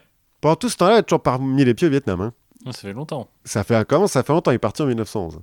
En 1930, à Hong Kong, avec l'aide de Mao, il va créer le Parti communiste indo-chinois. Avec l'aide de Mao et puis des communistes qu'il Ouais. a formés sur le chemin, hein, des Vietnamiens. euh. Qui l'appelle en français. Voilà, non, il y a un nom. euh, D'accord, il y a, il y a un nom vieil. mais Il y a un. Ouais. il a garde pas le nom indo-chinois. Si, ceci dit, il prend indo-chinois quand même parce qu'il veut intégrer les Cambodgiens et les Laotiens à cette histoire. Il y a un nom effectivement vietnamien, mais alors déjà que son nom, je pense que je l'écorche à chaque fois que je le dis, Ok. on va éviter de le dire en, en- en vietnamien. Mais oui, il prend indo-chinois parce qu'il veut intégrer tout le monde. En fait, il y a déjà des partis communistes vietnamiens, mais il les rassemble sous, sous ce truc-là. Maintenant, il dit OK, euh, c'est bon, on est tous ensemble, puis c'est un peu moins Jean cher. Moulin, hop. Ouais, c'est un peu Jean Moulin, voilà. Il se fait arrêter à Hong Kong en 1931 par les Anglais. Les Français demandent son extradition parce que là, euh, pour le coup, les Français ils savent bien qui c'est, Nguyen Oui. Ai Quoc, ils aimeraient bien le foutre en tôle ou au bagne, Enfin, hein, comme, oui. euh, comme tous les autres. hein. Oui, ou euh, qu'il ait un accident sur le chemin. Voilà, c'est possible aussi. Euh, Non, mais alors ceci dit, les Français envoient plein de, de mecs euh, au bagne, là, de poules au condor. Et c'est là-bas qu'il y en a plein qui se radicalisent, des mecs. Des types qui se sont fait arrêter parce qu'ils refusaient le- le- les travaux forcés. Ouais. se retrouvent au bagne de poule au condor dans une cage à tigre à côté d'un communiste qui leur dit mais tu sais le communisme ça peut t'aider camarade et, Et, hop, voilà. Et hop, Daesh. radicalisation en tout cas sauf que les anglais quand mais ils ont un type qui fait chier les français Bah, Ils- oh, c'est de bonne guerre. ouais ils sont là genre non ben en fait euh, bof euh, hop il est mort Ben, donc on peut pas vous le donner il est mort Ouais, il- ils font dire qu'il est mort. Sauf qu'en fait, il est pas mort. Ils le, ils le Oui. font sortir un petit peu, genre, vas-y, euh, écrase, mec. Donc, il retourne en Russie pour euh, écraser un petit peu. Il y a un petit passage à vide, là, à ce moment-là, on sait pas trop, trop ce qu'il fait. Mais il fait toujours partie du Comintern. euh, il continue à, à- à parler avec les Vietnamiens en exil, euh, etc. Il attend son heure, quoi, un petit peu. Et son heure arrive en 1938. Il va retourner en Chine, dans le sud de la Chine, comme commissaire politique auprès de l'armée communiste. Puisque là, euh, les communistes chinois commencent à vraiment se guerre. battre, voilà, contre euh, Chiang Kai-shek, contre les Japonais aussi. ouais, aussi contre. Ah, oui, c'est Contre- parce que là, on est en. 1938. 38, c'est là. Oui. Oui, oui, c'est la guerre. Mais donc, il- le Comintern, il, il aime bien qu'il y ait des commissaires politiques euh, quand il y a la Ah guerre. oui. Donc, ils envoient, euh, C'est toujours bien quand même aussi de, de tuer tes propres troupes. euh. parce qu'ils sont pas assez communistes. Donc, il envoie Nguyen Ai en tant que commissaire politique auprès de l'armée communiste dans le sud de la Chine. Et de là, avec d'autres exilés vietnamiens, euh, notamment un certain Vo Nguyen Giap, dont on va reparler, et Phan Van Dong. Pardon pour la prononciation, mais euh, voilà. Encore une fois. oui. Euh, Vo Nguyen Giap, il va devenir euh, plus tard ministre de la Défense euh, du Vietnam et Phan Van Dong, Premier ministre. Et donc c'est à ce moment-là qu'il les rencontre. Et en 1939, au début de la Deuxième Guerre mondiale, alors que le Parti communiste indo-chinois est interdit, puisque Oui. au début de la guerre, les Russes sont plus ou moins du côté des nazis, donc en Oui. France, euh, on interdit tout ce qui est communiste. Et donc, les membres du, du Parti communiste passent dans le maquis, ceux qui se retrouvent pas au bagne. Enfin, dans la jungle. Oui, ouais, en l'occurrence dans la jungle. Alors, en l'occurrence, le maquis, là, il fait chaud et humide et il y a des moustiques. Ouais, il y a des moustiques qui sont à la taille de mon poing. Et donc, fin 1939, début de 1940, Nguyen Ai Quoc et ses deux comparses, et euh, les exilés vietnamiens qu'il a autour de lui, rentrent dans le nord du Vietnam, dans les grottes de Pac Bo, qui sont... Euh, Pac Bo, hein, Oui. en deux mots. Qui sont dans le nord du Vietnam, c'est à 10 km de la frontière chinoise. hein. Ils rentrent, mais euh, Et puis, les Français ont d'autres trucs à, faire à ce moment-là. il y a, il y a un peu d'autres trucs à gérer. euh, c'est un peu, il attendait son heure, il a trouvé son heure. Depuis 1911, c'est la première fois qu'il remet les pieds au Vietnam. Donc on est en 1940. Merci, Maréchal. Merci, Maréchal. Bah, en 1940, après la défaite, l'administration coloniale se dit Puisqu'en France, les mecs ils collaborent avec les nazis, nous on veut bien collaborer avec les types qui sont à côté, hein, donc euh, les Japonais, euh, on collabore. Oui. Donc ils vont collaborer avec les Japonais. Et c'est à ce moment-là que depuis les grottes de Pakbo, Nguyen Ai Quoc va prendre la tête de la résistance communiste à l'envahisseur japonais et français, et prendre le nom sous lequel on le connaît, Ho Chi Minh. Parce qu'on parlait d'Ho Chi Minh depuis tout à l'heure. Oui. On l'aura peut-être compris. Ho Chi Minh qui veut dire, euh, alors les Français traduisent ça par puits de lumière. Euh, des traductions que j'ai vues, c'est plutôt celui qui éclaire. D'accord. Euh, L'illuminé au sens bouddhiste du terme. D'accord. C'est le, le, le maître à penser, quoi. Je, et du coup, j'ai cette chanson de Full Metal Jacket sur, sur Ho Chi Minh qui chante en défilant. Enfin bref. Je me souviens plus. Où il parle de sa mère. Ah oui, alors j'ai pas lu grand chose sur la mère de Chi Minh, mais bon. Bah, eux ont l'air de connaître son métier, apparemment. Ah Oui, ça j'en doute. Euh, non, je crois qu'elle est morte assez jeune. Enfin, pendant qu'il était assez jeune. Bah, en même temps, c'est les militaires américains pendant la, la guerre du Vietnam. hein. Oui, on se doute. Et donc, en juin 1941, Ho Chi Minh, Nguyen Ai Quoc, va fonder la Ligue pour l'indépendance du Vietnam, le Viet Minh. D'accord. Euh, alors, Viet Minh, euh, c'est en vietnamien, c'est une contraction du, Oui. du nom complet. Qui, qui fait euh, 450 caractères. Non, c'est pas si long que ça, parce qu'en fait, le vietnamien, c'est des mots très petits. D'accord. Euh, mais c'est. Enfin, je vais pas me, me risquer à le prononcer. Ouais, c'est pas comme Bangkok, euh, dont le vrai nom, euh, tu peux pas le tweeter, je crois. c'est possible. Non, non, non, c'est pas ça, mais bon. Ça doit être difficile à. Il y a plein d'accents dans tous les sens et tout. Parce qu'en fait, c'est pas une langue qui est faite pour être traduite en, en caractère latin. Oui. Donc les types, ils ont dû rajouter plein d'accents. Enfin, c'est- c'est assez difficile, je pense, à lire. Donc en 1941, création du Viet Minh par Ho Chi Minh.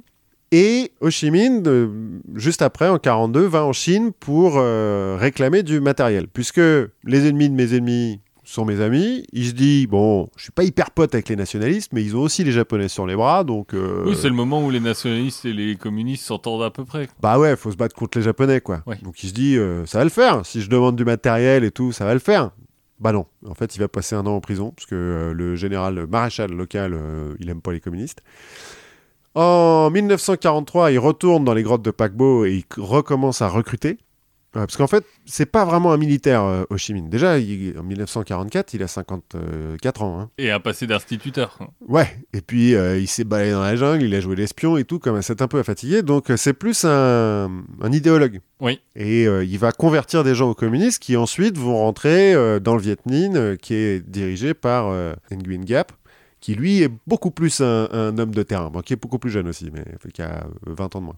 1944, ça commence à sentir un petit peu le roussi pour euh, l'Axe. Oui. Et donc, euh, bah, le Viet Minh se dit, euh, on va peut-être pouvoir avancer un petit peu, parce que les grottes de paquebot, c'est sympa, mais c'est un peu petit. Et On a fait le tour. On a fait le tour, Et il y a des de la jungle. c'est au milieu de la jungle. Et donc, il commence à avancer dans le Tonkin, notamment grâce à la brigade de propagande armée pour la libération du Vietnam, qui est donc dirigée par Vo Nguyen Gap. Vo Nguyen Ga- Nguyen Gap, il a aussi été formé pour être instituteur, mais il se trouve qu'il est fan de Napoléon. Mais c'est vraiment un fan absolu de. Napoléon. Et donc, il connaît tout sur les tactiques de Napoléon, etc., qu'il va réutiliser plus tard. Ça sent le. Tu sais, le personnage de film. euh, Qui, qui, qui est genre cuisinier, mais en fait, il vient, il vient des services secrets. C'est un peu ça. ouais. c'est un peu ça. En plus, il a, il a un peu l'air de rien. Mais euh, à côté de son, son diplôme d'instituteur et puis de son diplôme de communiste, hein, quand même, euh, voilà, il a appris tout seul euh, comment faire des, comment gérer des armées. Voilà. Aujourd'hui, on dirait qu'il a joué beaucoup à Civilisation. Ouais, c'est ça, un truc comme ça. Donc, euh, dans leur avancée sur le Tonkin, là, le Viet Minh et donc Ho Chi Minh, ils vont secourir un aviateur américain qui s'est planté. Et plutôt que de le tuer, Ho Chi Minh va dire attendez, gardez-le moi, je vais, on va l'emmener à l'OSS, donc euh, l'ancêtre de la CIA, Oui. hein, les, les- les services secrets de l'armée américaine. Et puis les Américains vont dire attendez, vous vous battez contre les Japonais? Ben, On va vous aider, pas de problème. Hein, dans la grande tradition américaine, on va filer des armes aux rebelles C'est ça. ce qui va se retourner contre nous plus tard. Mais bon. Donc il leur file argent, munitions, armes, et puis ils envoient, ils envoient même des instructeurs pour les former, parce que c'est pour l'instant c'est un peu des guerrilleros euh, vite fait, tu vois. C'est-à-dire que Ho Chi Minh et euh, Nguyen Gap, euh, ils savent un petit peu ce que c'est. Les autres, c'est des paysans à qui on a filé un fusil. Oui. Bon. Il faut les Mais, former mais un à petit un peu. moment, il, y a, il faut commencer par quelque chose. Voilà, non mais c'est ça. Et donc ils se font former par les Américains. Toujours, hein, c'est un peu la même chose avec Oui. les talibans. Enfin, les Américains, ont- ils ont tendance à choisir le bon cheval. Le 9 mars 1945, euh, les Japonais ont compris que c'était foutu pour les nazis et que donc c'était foutu pour Vichy. Donc euh, ils disent bon, l'administration française ça va, on va appeler ça le coup de force du Japon. En une nuit, ils vont arrêter tous les soldats et tous les fonctionnaires français. Arrêter ou tuer, hein, mais Oh, Oui. non, mais ils en arrêtent quand même pas mal. C'est des Français, ils sont un petit peu civilisés, donc on les tue pas juste. On les Ouais, pas. quand on voit ce qu'ils faisaient aux Américains. Oui, mais ils sont pas civilisés, ils sont Oui. américains. Oui, c'est vrai. C'est pas la même chose. Donc le 9 mars, coup de force du Japon. Le 11 mars, l'empereur Baodai, qui était toujours là, hein, parce que Oui, parce que bon, ça marche bien, hein, la euh, va- République, c'est pas pour tout le monde. Non, mais là, il va proclamer l'indépendance du Vietnam. Il va dire Ah, allez, super, indépendant, euh, on- les Français, c'est plus nos chefs. Euh, Par contre, maintenant, c'est les Japonais. hein. Ouais, et Donc, puis euh, je pense que c'est le genre de truc où tu dis wow, euh... genre mais- de truc que tu regrettes à un moment, je pense. De te mettre sous la coupe des Japonais, ouais, tu peux. À l'époque, bon, il peut pas le savoir, mais euh, les Japonais, ça va pas durer très longtemps. Mais en gros, Baoda, il est appuyé par les nationalistes, qui sont euh, un peu des fachos, hein, euh, quand même, qui trouvent que les Japonais, bah, très bien, pourquoi pas. Donc, indépendance vite fait du Vietnam, mais indépendance par rapport à la France. Le 4 mai, les Américains qui sont toujours en contact avec Ho Chi Minh lui disent il va se passer un truc là dans les mois qui viennent, donc tiens-toi prêt. Tu vas voir, ce... tu, tu vas comprendre ce que c'est le signal tout de suite. le 6 août et le 9 août, euh, Hiroshima, Nagasaki. Pas à la main, ce coup-ci. Pas à la main. Signal. c'est le moment. Hop, le bas de signal. Voilà, bas de signal. Et du coup, le 16 août, le Viet Minh avance sur Hanoï. Le 19 août, Baoda il sent que ça commence à, à chauffer pour son slip. Donc il va appeler De Gaulle. Euh, tu veux pas m'aider? Ouais. Non, j'ai d'autres chats à fouetter. Il va appeler Truman. Tu veux pas m'aider? Bah non, parce que tu t'es mis avec les Japonais, Bah donc ouais. euh, non. Donc il abdique le 20... Il, la- fa- il fallait que tu te fasses un sushi avant. voilà. Il abdique le 25, Baodai, et le 29, Ho Chi Minh forme un gouvernement à Hanoï, dont il prend la présidence. Parce que, Bon, parce que bon. Ouais, en même temps, ça fait 40 ans qu'il se bat Ouais. pour ça. On peut comprendre. Et puis, c'est le, le- celui qui amène la lumière, quoi, tu vois. C'est ça, le puits de lumière. Voilà. Et le ministère des Affaires étrangères. C'est vrai que le puits de lumière, ça fait un peu plus maison à vendre. quoi. Ouais, c'est pas top. C'est pas. Non, c'est pas top. C'est plus le phare, moi, tu vois. Je vois Ouais. ça comme le phare qui éclaire le, le, le flambeau de la liberté, quoi. C'est comme ça. Donc, formation du gouvernement à Hanoï, donc dans le nord, dans ce qu'on appelait le Tonkin, là où dans le sud, le sud est toujours sous contrôle japonais. Parce que les Japonais, euh, ils ont euh, pas encore signé euh, la reddition. Et puis le temps que ça vienne, on, on connaît euh, les militaires japonais Ouais. qui restent en guerre jusque dans les années 70 parce que non, je, je- je garderai cette île coûte que coûte. Et donc le 2 septembre, le Japon signe la reddition et à Hanoï, Ho Chi Minh proclame sur euh, la place centrale euh, du coin, je me souviens plus comment elle s'appelle. La place Ho Chi Minh, j'imagine. Non, même pas. elle s'appelle toujours pas la place Ho Chi Minh, mais c'est là où il y aura son mausolée maintenant. Il proclame donc l'indépendance du pays et la création. Oui, mais cette fois-ci, Oui. euh, l'indépendance de tout le monde. La dépendance communiste. en plus. Et la création de la République démocratique du Vietnam. C'est euh, c'est la date, euh, c'est la fête nationale Oui. hein, au Vietnam.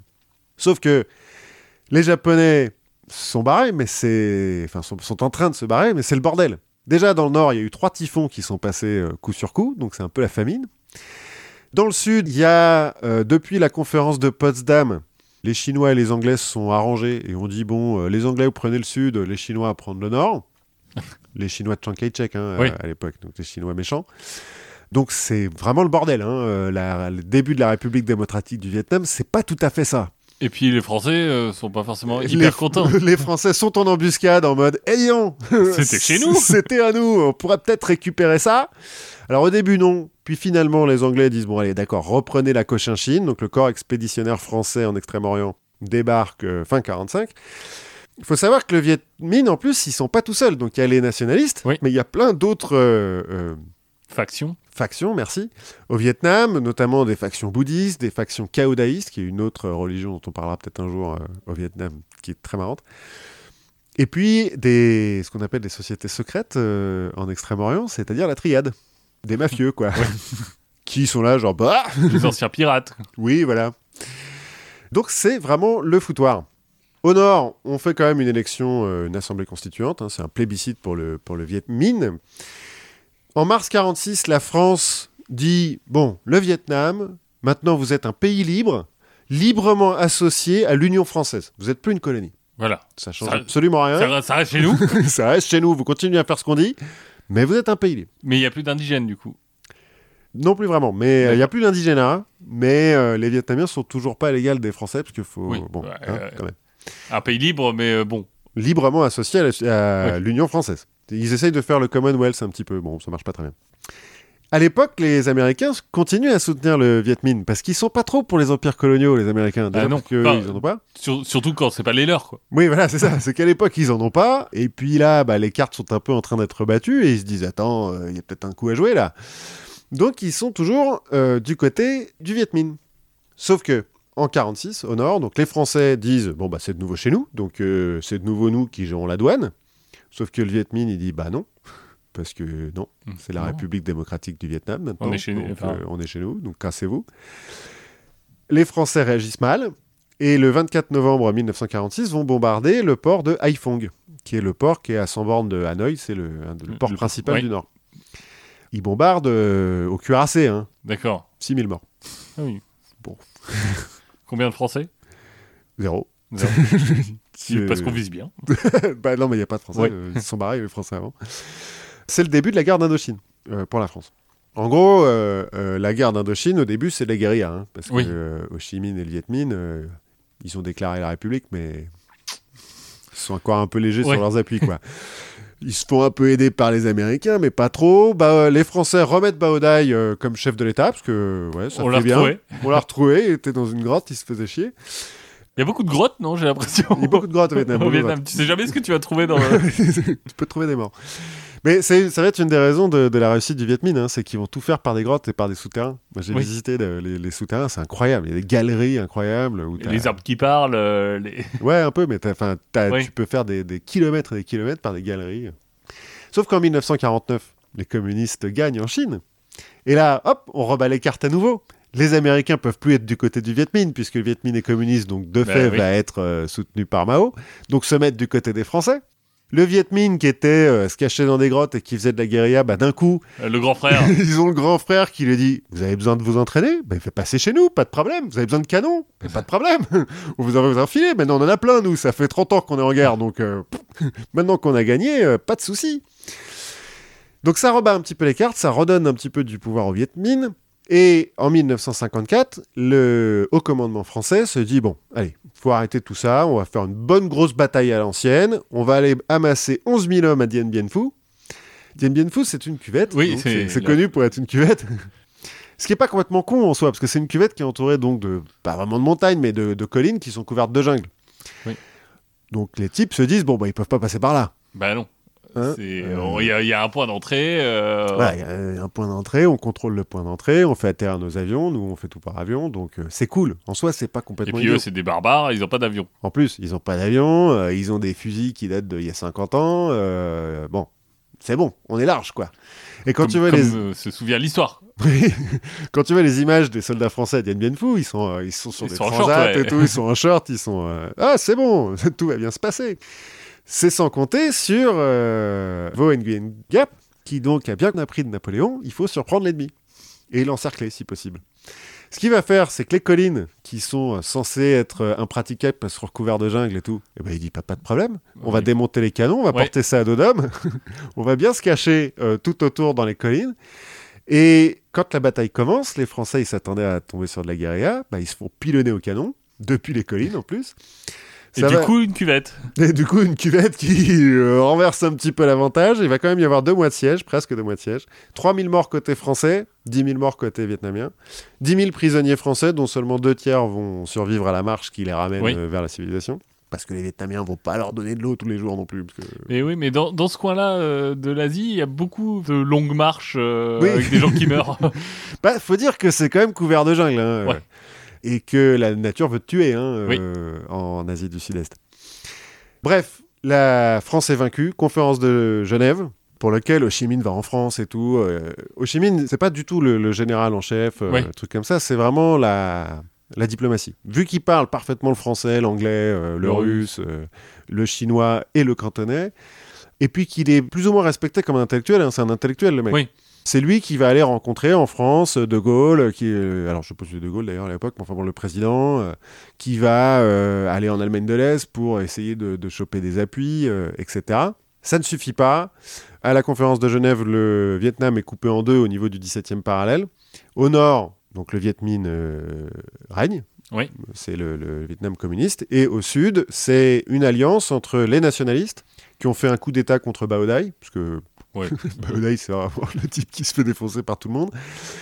Alliés au début avec les Français, qui vont très vite se retirer, et ensuite avec les Américains. En 1954, du coup, Ho Chi Minh et le Viet Minh vont soutenir la création du Viet Cong, c'est-à-dire les communistes du Sud.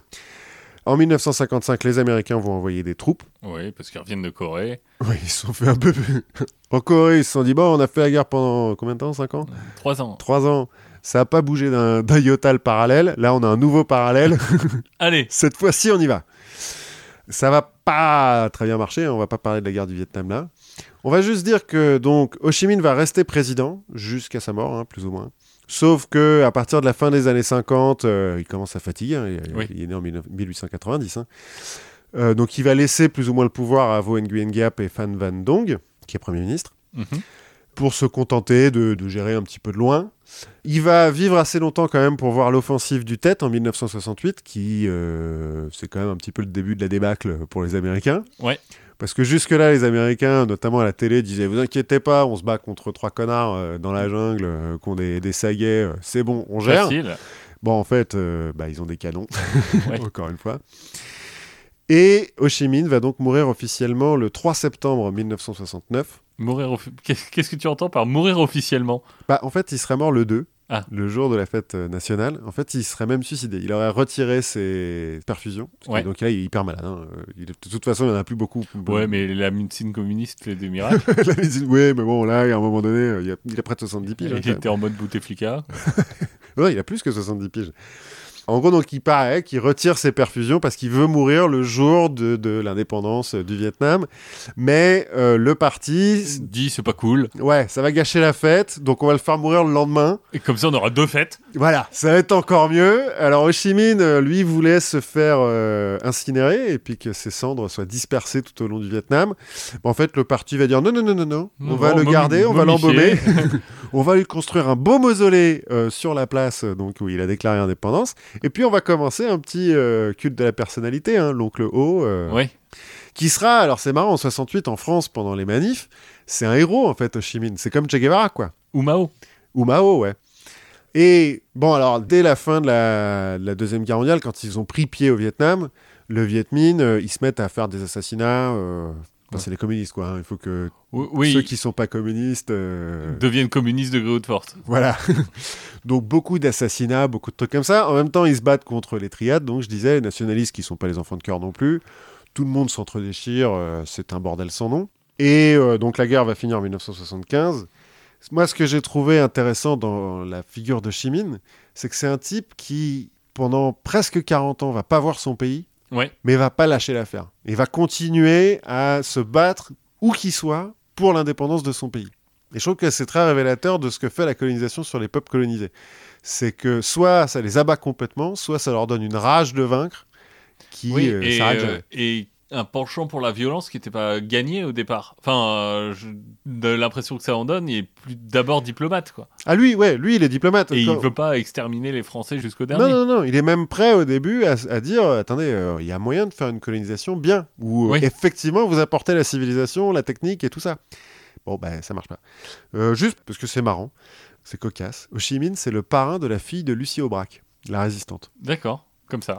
Comme ça. Ben non, mais comme quoi, en fait, c'est Oui. vraiment un type qui est aimé partout.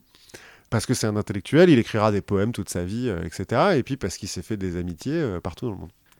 Eh ben, on ne connaissait pas très bien. euh, Enfin, moi, je connaissais un petit peu, bien sûr, le... de nom. Oui. Mais je... je le voyais plus comme un général que comme un intellectuel. Ben non, euh, en fait, euh, pas du tout général, euh, Ho Chi Minh. C'est vraiment euh, l'autre, là, Vo Nguyen Gap, le général, qui va mourir en 2013. Le mec, il a vécu 102 ans. Alors qu'il a participé à quatre guerres. Ouais. Incroyable. Voilà, c'était Eh ben. c'était un bout du Vietnam. C'était un, bout- un- un joli bout du Vietnam. Mhm.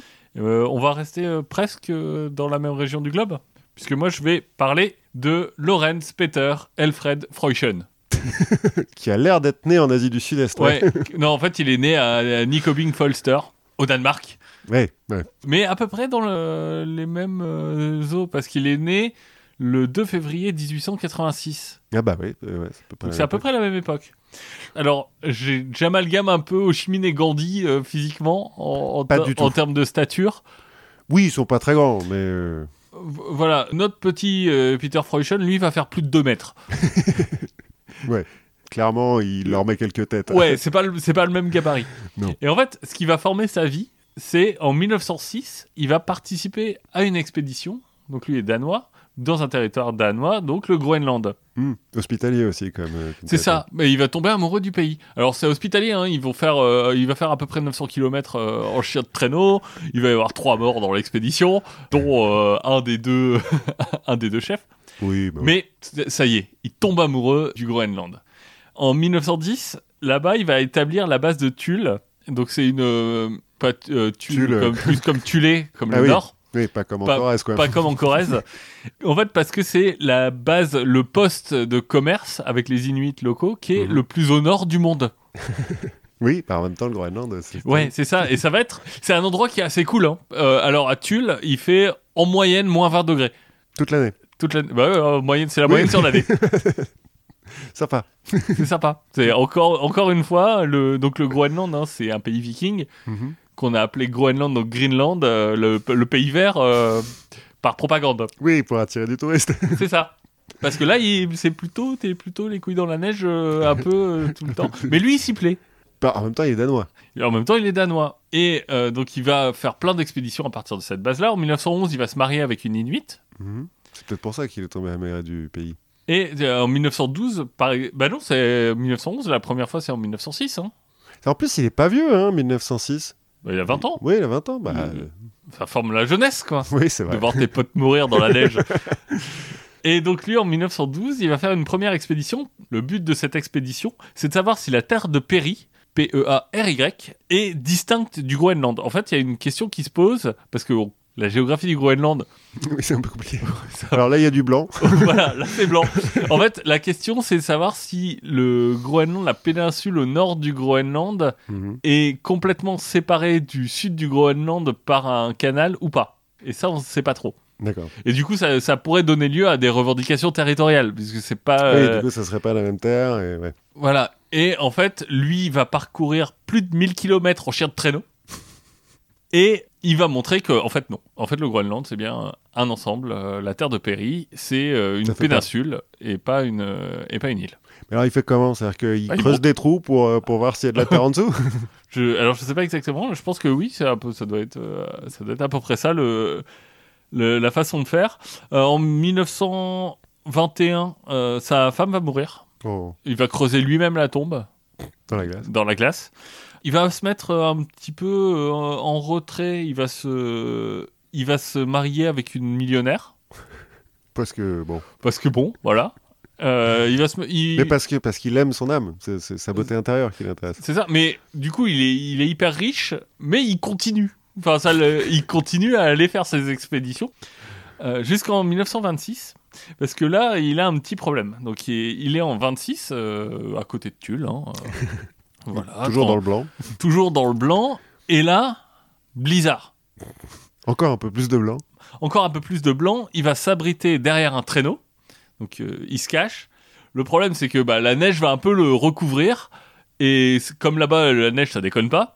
en fait, il va se retrouver dans une sorte de, de petite bulle. Mhm. La neige va se transformer en glace. Et il va pas pouvoir casser sa bulle. Donc, tu vois, ça, ça cache de, ça cache de tigre à lui. Ouais, c'est un igloo. euh, C'est un igloo. Et du coup, il peut pas euh, casser la, la glace qui est autour de lui. Il est pas très confortable hein, Oui, là-dedans. Et qu'il fait euh, deux mètres. Ouais, bah il fait 2 mètres, il peut à peine bouger. hein, son haleine gel. Ouais. voilà, pour donner, pour donner un, peu de, un peu de contexte. Et il a quasiment plus de bouffe. Oui. Donc il lui faut sortir. Et c'est là que va venir toute l'ingéniosité humaine euh, de...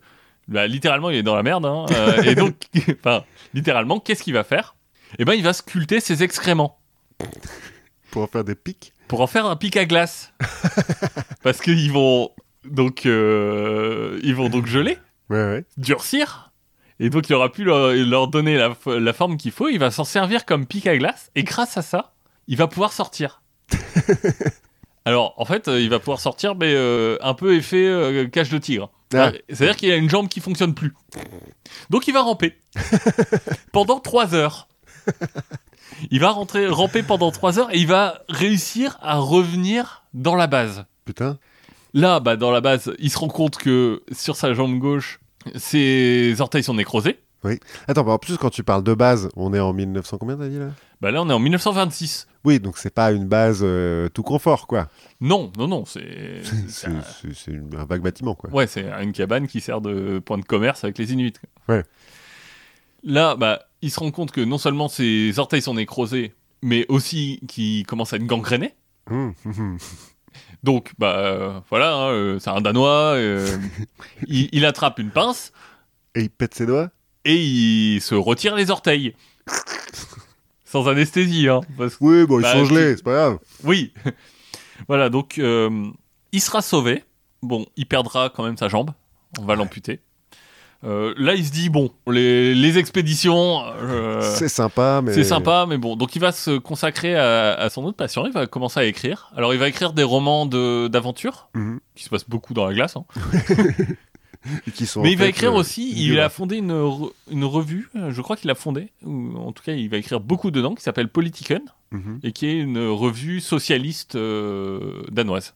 Bon, lui, il est millionnaire. Hein, et, euh, Ouais.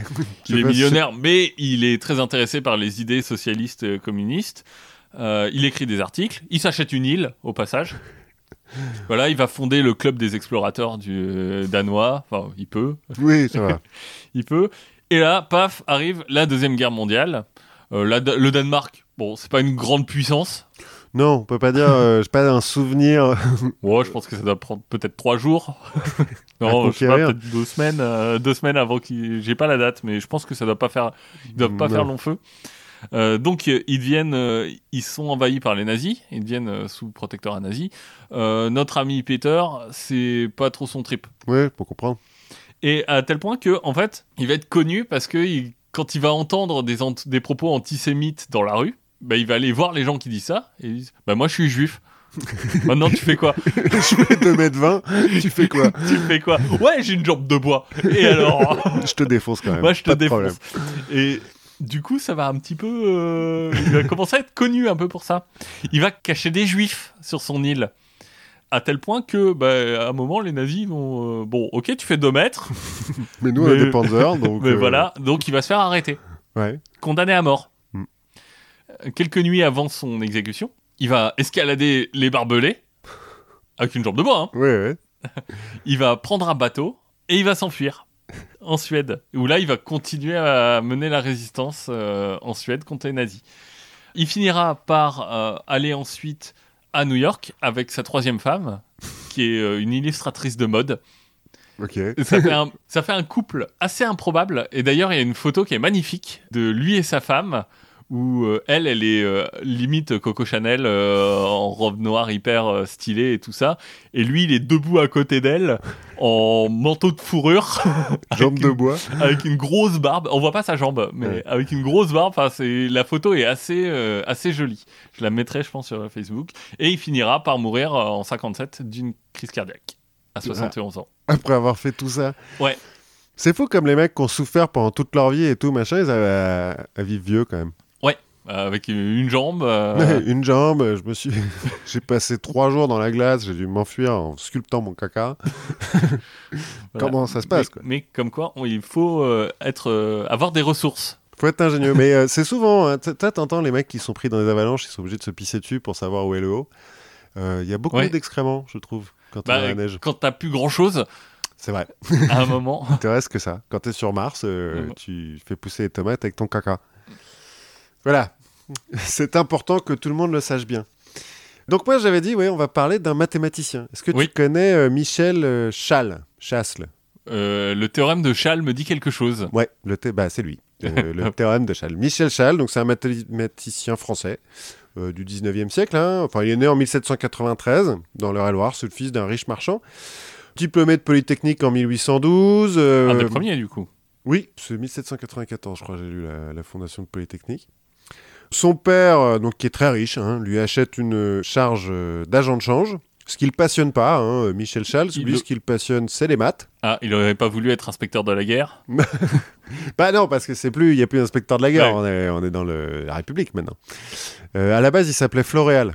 Ah, Et joli. puis, ouais, c'est joli, c'est très révolutionnaire. Puis au bout d'un moment, il a dit, ouais, c'est un petit peu euh, Michel, c'est bien. Ouais. Allez, Michel. C'est dommage, hein, parce que moi je trouve qu'on y perd avec euh, notre calendrier. C'est vrai que le calendrier révolutionnaire est très beau. Tu vois, on sera en pluviose. Euh... enfin, remarque, pluviose, c'est pas le. Ouais, mais au moins, ça dit que Ouais, voilà. hein, Moi, c'est- bon, là, c'est Ok. le mois de pluviose, ça va chier. c'est- ça va être, ça va être nul. Globalement, ce mois il est nul. ça va être pluviose. Mais après, vous allez Mais voir, après, il y aura, être- il y aura Floréal. C'est et, cool. et là, c'est bien, Florian. Bon, donc bref, lui, ce qui le passionne, c'est les maths et en particulier la géométrie. Euh, en 1841, il sera prof à Polytechnique de machines, d'hydraulique, d'astronomie et de géodésie. D'accord. Tranquille. En 1846, on va lui créer une chaire de géométrie supérieure à la faculté des sciences de Paris. En 1851, il devient membre de l'Académie des sciences. Et en 1854, de la Royal Society. Et en 1865, médaille Copley, ce qui est un peu le, le prix Nobel de l'époque. Ouais. Euh, bah oui, puisque Nobel n'existait pas encore. Voilà. C'est la Royal Society qui va lui filer donc la médaille Copley. euh, c'est un grand scientifique, quoi. Donc, Ouais. théorème de Schall, effectivement. Euh, en gros, ça parle beaucoup de géométrie, hein, tout ça. Les sphères, les elliptoïdes, les coniques, donc les trucs que moi je comprends pas. D'accord. J'y arrive Euh, pas. Je... Les maths, ça allait jusqu'à la prépa. Ouais, la géodésique, euh, l'exemple qui marche bien, je trouve, pour expliquer un peu euh, ce que c'est que la géodésique, c'est comment on calcule des, des trajectoires sur des, sur des trucs. Mhm. C'est regarder les trajets des avions. Ah oui, ouais, effectivement. C'est pas une ligne droite sur le planisphère parce qu'en fait on n'est pas sur un planisphère. Parce que sur la ligne droite, on finit par se prendre un- des, Oui. des trucs. Bah donc, ce, ce mec-là, il a fait plein de choses là-dessus. Euh, c'est même, euh, il a son nom sur le premier étage de la Tour Eiffel. Sur le premier étage de la Tour Eiffel, il y a plein de noms de scientifiques et tout. Bah, il y a son nom à lui. D'accord. Mais pourquoi est-ce qu'on parle de lui? Parce qu'on s'en fout un peu de la géométrie. euh, la géodésie? euh, oui. Oh, Écoute, moi je, je trouve que c'est des jolis problèmes d'optimisation. Oui, ça, c'est vrai, c'est vrai. La- Non, il n'y a pas un Laplace. quelque- Non, pas Laplace. Mais- c'est lié avec La- la, place, oui, il y a une relation de, de Schall qui est liée avec la place. Enfin bon, euh, je vais pas. euh, Bref, il a fait des trucs pas mal. hein. Il a fait aussi une histoire de- des mathématiques. Parce que, à côté de ça, il est aussi un petit peu passionné d'histoire des sciences, enfin d'histoire de manière générale, et notamment de vieux livres. Et un beau jour de 1867, il arrive à l'Académie des sciences et il présente des lettres de Blaise Pascal à Isaac Newton qui prouvent que Blaise Pascal a découvert la gravitation 20 ans avant Newton. Bim Bim Prends ça, Newton. Prends ça, Newton. Les mecs de l'Académie des sciences sont euh, au début un petit peu. euh, T'es sûr, Michel, quand même Parce que. Oh, Floréal. euh, donc. Et l'autre, il fait Bah si, regardez, lisez les lettres euh, que j'ai, euh, ça prouve noir sur blanc. Et du coup, bon, les quelques-uns qui continuent à dire Mais attends, il y a un peu un problème de date quand même, parce que Pascal, euh, quand il est mort, euh, Newton, il avait 20 ans. il est mort 400 ans avant Newton. Non, non, non, euh, Pascal est mort au moment où Newton avait 20 ans, donc je suis allé vérifier, à 20 ans, euh, Newton, il rentrait à Cambridge. Oui. Donc il y en a un ou deux qui Il disent découvrait ça. l'alcool. Enfin, non, Ouais. je sais pas s'il était très. Enfin, il était un peu Bon, spécial, Newton, je crois. Je crois. Ouais, c'est possible.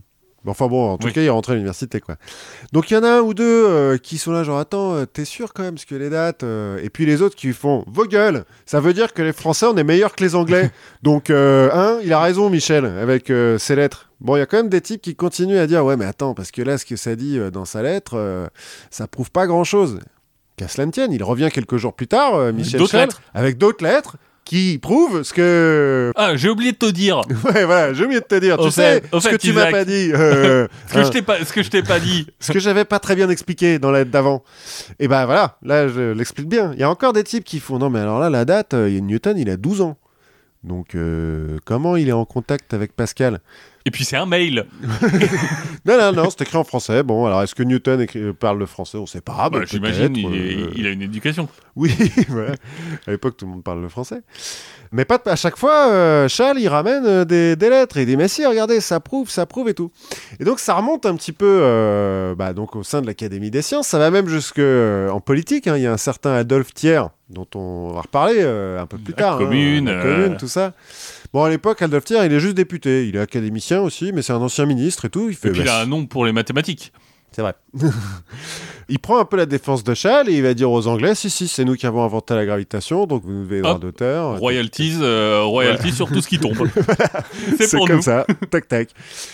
Et donc les Anglais, ils font attendez, c'est quoi vos histoires là? Montrez-nous les lettres et tout. Puis ils font mais vous êtes complètement cons ou quoi? Vous avez même pas vérifié si c'était la même écriture que celle de Pascal Parce que des lettres de Pascal, on en a Oui. plein. Pas du tout la même écriture. Ouais, mais il avait un accident. Oui, alors. C'est son euh, secrétaire qui écrivait. Charles euh, essaye ouais, de sortir un petit peu des trucs comme ça, et puis bah non, en fait, euh, non, ça marche pas. Donc là, on se retourne vers Michel Schall et on lui dit, mais elles viennent d'où toutes tes lettres là? Puis lui, il dit, bah attendez, alors moi, euh, il y, a, il y a pas longtemps, enfin, quelques temps quand même, là, parce qu'on est en. On a 1868 là, donc ça fait il y a 7 ans. Il y a un honnête généalogiste qui est venu dans mon bureau parce qu'on vient du même coin euh, de la France, de l'Eure-et-Loire. Et donc, euh, bah, il est venu, je me suis douté de rien, il est honnête, il est généalogiste. Et il m'a dit qu'il avait une collection de lettres anciennes. Et il sait que ça m'intéresse. Euh, alors, une collection qui vient de la famille des Bois-Jourdain. Euh, c'est une famille noble qui est un petit peu désargentée en ce moment, qui a besoin de pognon. Donc il se propose de me vendre les lettres des Bois Jourdain si ça m'intéresse, parce que lui, il, il y connaît rien, mais euh, ça a l'air de parler de maths, et donc euh, comme je suis un éminent mathématicien, hein, quand même, il est connu Oui. à l'époque, euh, Michel Chal, euh, bah, il, euh, notre honnête euh, généalogiste lui a amené euh, ces trucs-là. Et quand il a découvert que c'était des lettres de Blaise Pascal à Newton, bah, son sang n'a fait qu'un tour, il a tout acheté. Bim. Ouais, je comprends. Logique. Et on lui dit, dis donc, Michel Chat, t'as pas l'impression que tu t'es fait niquer là quand même Non, si je m'étais fait niquer, j'aurais pas crié sur tous les toits. Je le saurais J'aurais- quand même, dit Michel Chat. Attendez, hein? Bon, mais comme j'ai quand même un petit doute, je vais le faire suivre, l'honnête généalogiste. Il le fait suivre pendant trois mois par, des, par la police en pratique. Qui se rend compte que le mec écrit des lettres, des fausses lettres, et puis euh, les passe à l'eau sale et à la bougie pour les faire genre elles sont vieilles. Et puis après, va chez Michel Chat, on lui dit tiens, regarde, j'ai trouvé d'autres lettres. Et donc, procès en 1870. Et pendant ce procès, on se rend compte que l'honnête généalogiste, qui s'appelle Denis Vrin-Lucas, est en fait pas du tout honnête. Déjà dans son métier de généalogiste, Il est pas du tout généalogiste en fait, il est Ah non, mais- vétérinaire. non, en fait, il travaille pour un bureau de généalogie quand même, Oui. dont la spécialité, c'est de faire des faux arbres généalogiques, mais qui ont l'air d'être vieux, pour des familles bourgeoises en manque de particules. Ah, d'accord. Pas Et- pour des héritages, pas pour. Non. Et donc son boulot à lui, à euh, Denis Vrin-Lucas, c'est de prendre des arbres généalogiques qui viennent d'être dessinés pour les rendre euh, vieux, pour faire genre ils viennent du 15e siècle. Il est vieillisseur. Il est vieillisseur de papier. Et puis donc, euh, bah, il se met à écrire, euh, quand il entend parler de Michel Chal, alors ça on sait pas trop comment il entend parler, mais euh, de la passion de Michel Chal pour les lettres, Bah- il y a un petit peu de business. il y a peut-être un truc à faire. Donc il commence doucement avec Blaise Pascal, tu vois. Et puis comme ça marche, il dit euh, ouais mais attends, euh, moi mes, mes commanditaires là, les nobles, euh, les, les bois Jourdain, euh, ils me les vendent que par paquet les lettres, donc je peux pas te les vendre une par une. hein. Donc, Mais si tu me dis ce qui t'intéresserait qu'elle dise, non non non non, parce que lui il, il joue au bonnet. Il dit Oui. je sais pas, moi je comprends pas tout ça. En plus c'est mal écrit, donc c'est écrit en vieux français, machin. Par contre il faut, je suis obligé de te vendre les, les lettres par paquet. Et euh, Michel Chal, il fait OK, c'est bon. Si c'est s'il y en a une seule de Blaise Pascal dedans, ça suffit. euh, c'est pas grave. Vends-moi des lettres, j'en ai rien à foutre. Comme ça. Pendant 9 ans, 8 ans donc, Vrin Lucas va vendre 27 320 lettres à Michel Chal.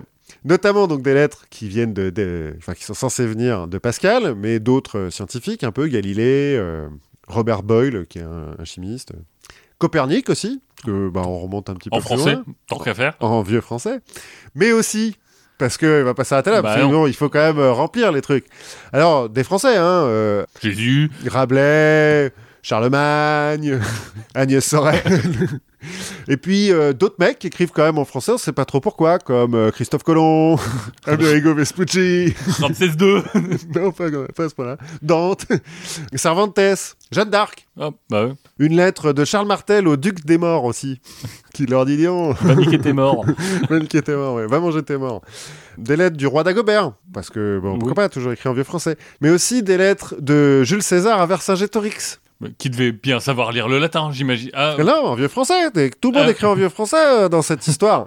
par bleu.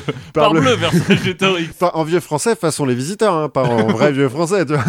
Une espèce de vague vieux français. euh, Denis Vrin-Lucas, là, il est autodidacte, il a pas le bac. Ouais. Tu vois, donc, euh, bon, Bon, à l'époque, il n'y a pas beaucoup de monde qui a le bac, on est d'accord. Mais enfin, il a, il a pas fait des grandes études, quoi. Il parle pas le latin. Là où, au contraire, Charles, il est censé le parler, le latin. il écrit aussi des lettres de Cléopâtre à César, dans lequel euh, elle dit, euh, en français, en, fran- en vieux français, euh, Césarion va bien, je compte aller à Marseille parce que c'est vachement beau, et puis quand même la Gaule et tout, enfin bon, euh, c'est bien. bisous, Xoxo. Ouais, bisous, Cléo. Xoxo, Cléo. Des lettres de la même Cléopâtre à Marc-Antoine, à Caton, à Pompée, parce que bon, bon, tant qu'à faire maintenant qu'on y est, hein. d'Alexandre le Grand à Aristote, En français? Toujours en vieux français, dans laquelle Alexandre le Grand dit à Aristote Oui, alors ton projet d'aller en Gaule pour apprendre la science des druides, bah vas-y, je t'en prie, parce que la Gaule, c'est quand même le phare de la civilisation. c'est important. N'oublie pas d'être patriote, en fait, euh. D'Alcibiade à Périclès, et puis de Ponce Pilate à Tibère, dans lequel il dit son chagrin de la mort de Jésus. Et du coup, je vais en Gaule. Pour du coup, je vais aller en Gaule.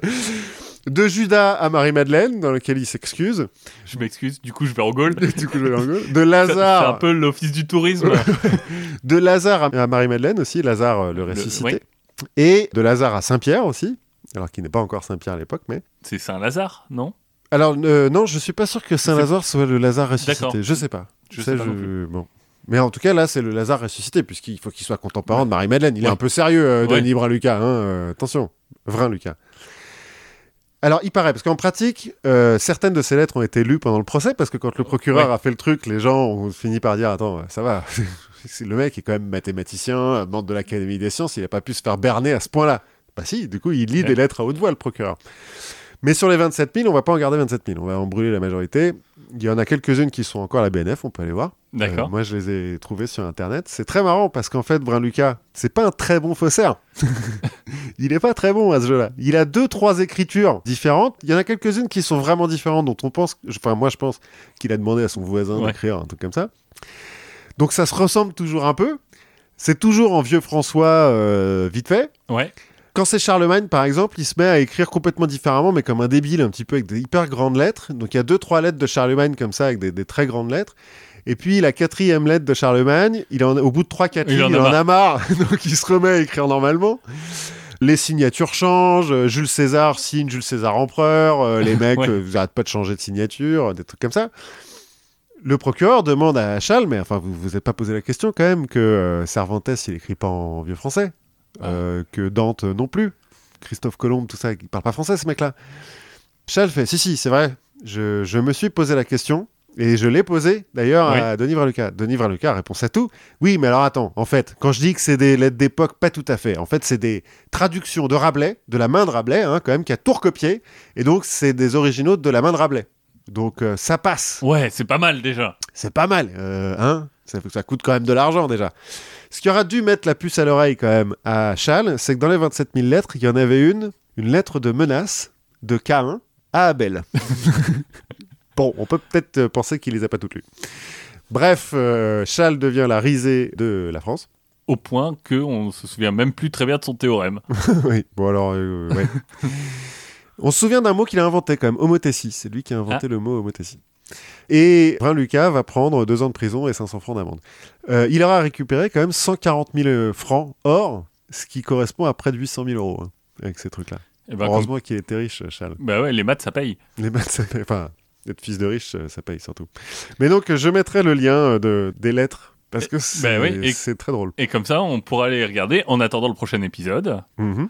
Et ça nous permettra d'en parler à tous nos amis, euh, de partager, de laisser des opinions sur les lettres et sur les épisodes. Et on se retrouve la prochaine fois. À la prochaine fois.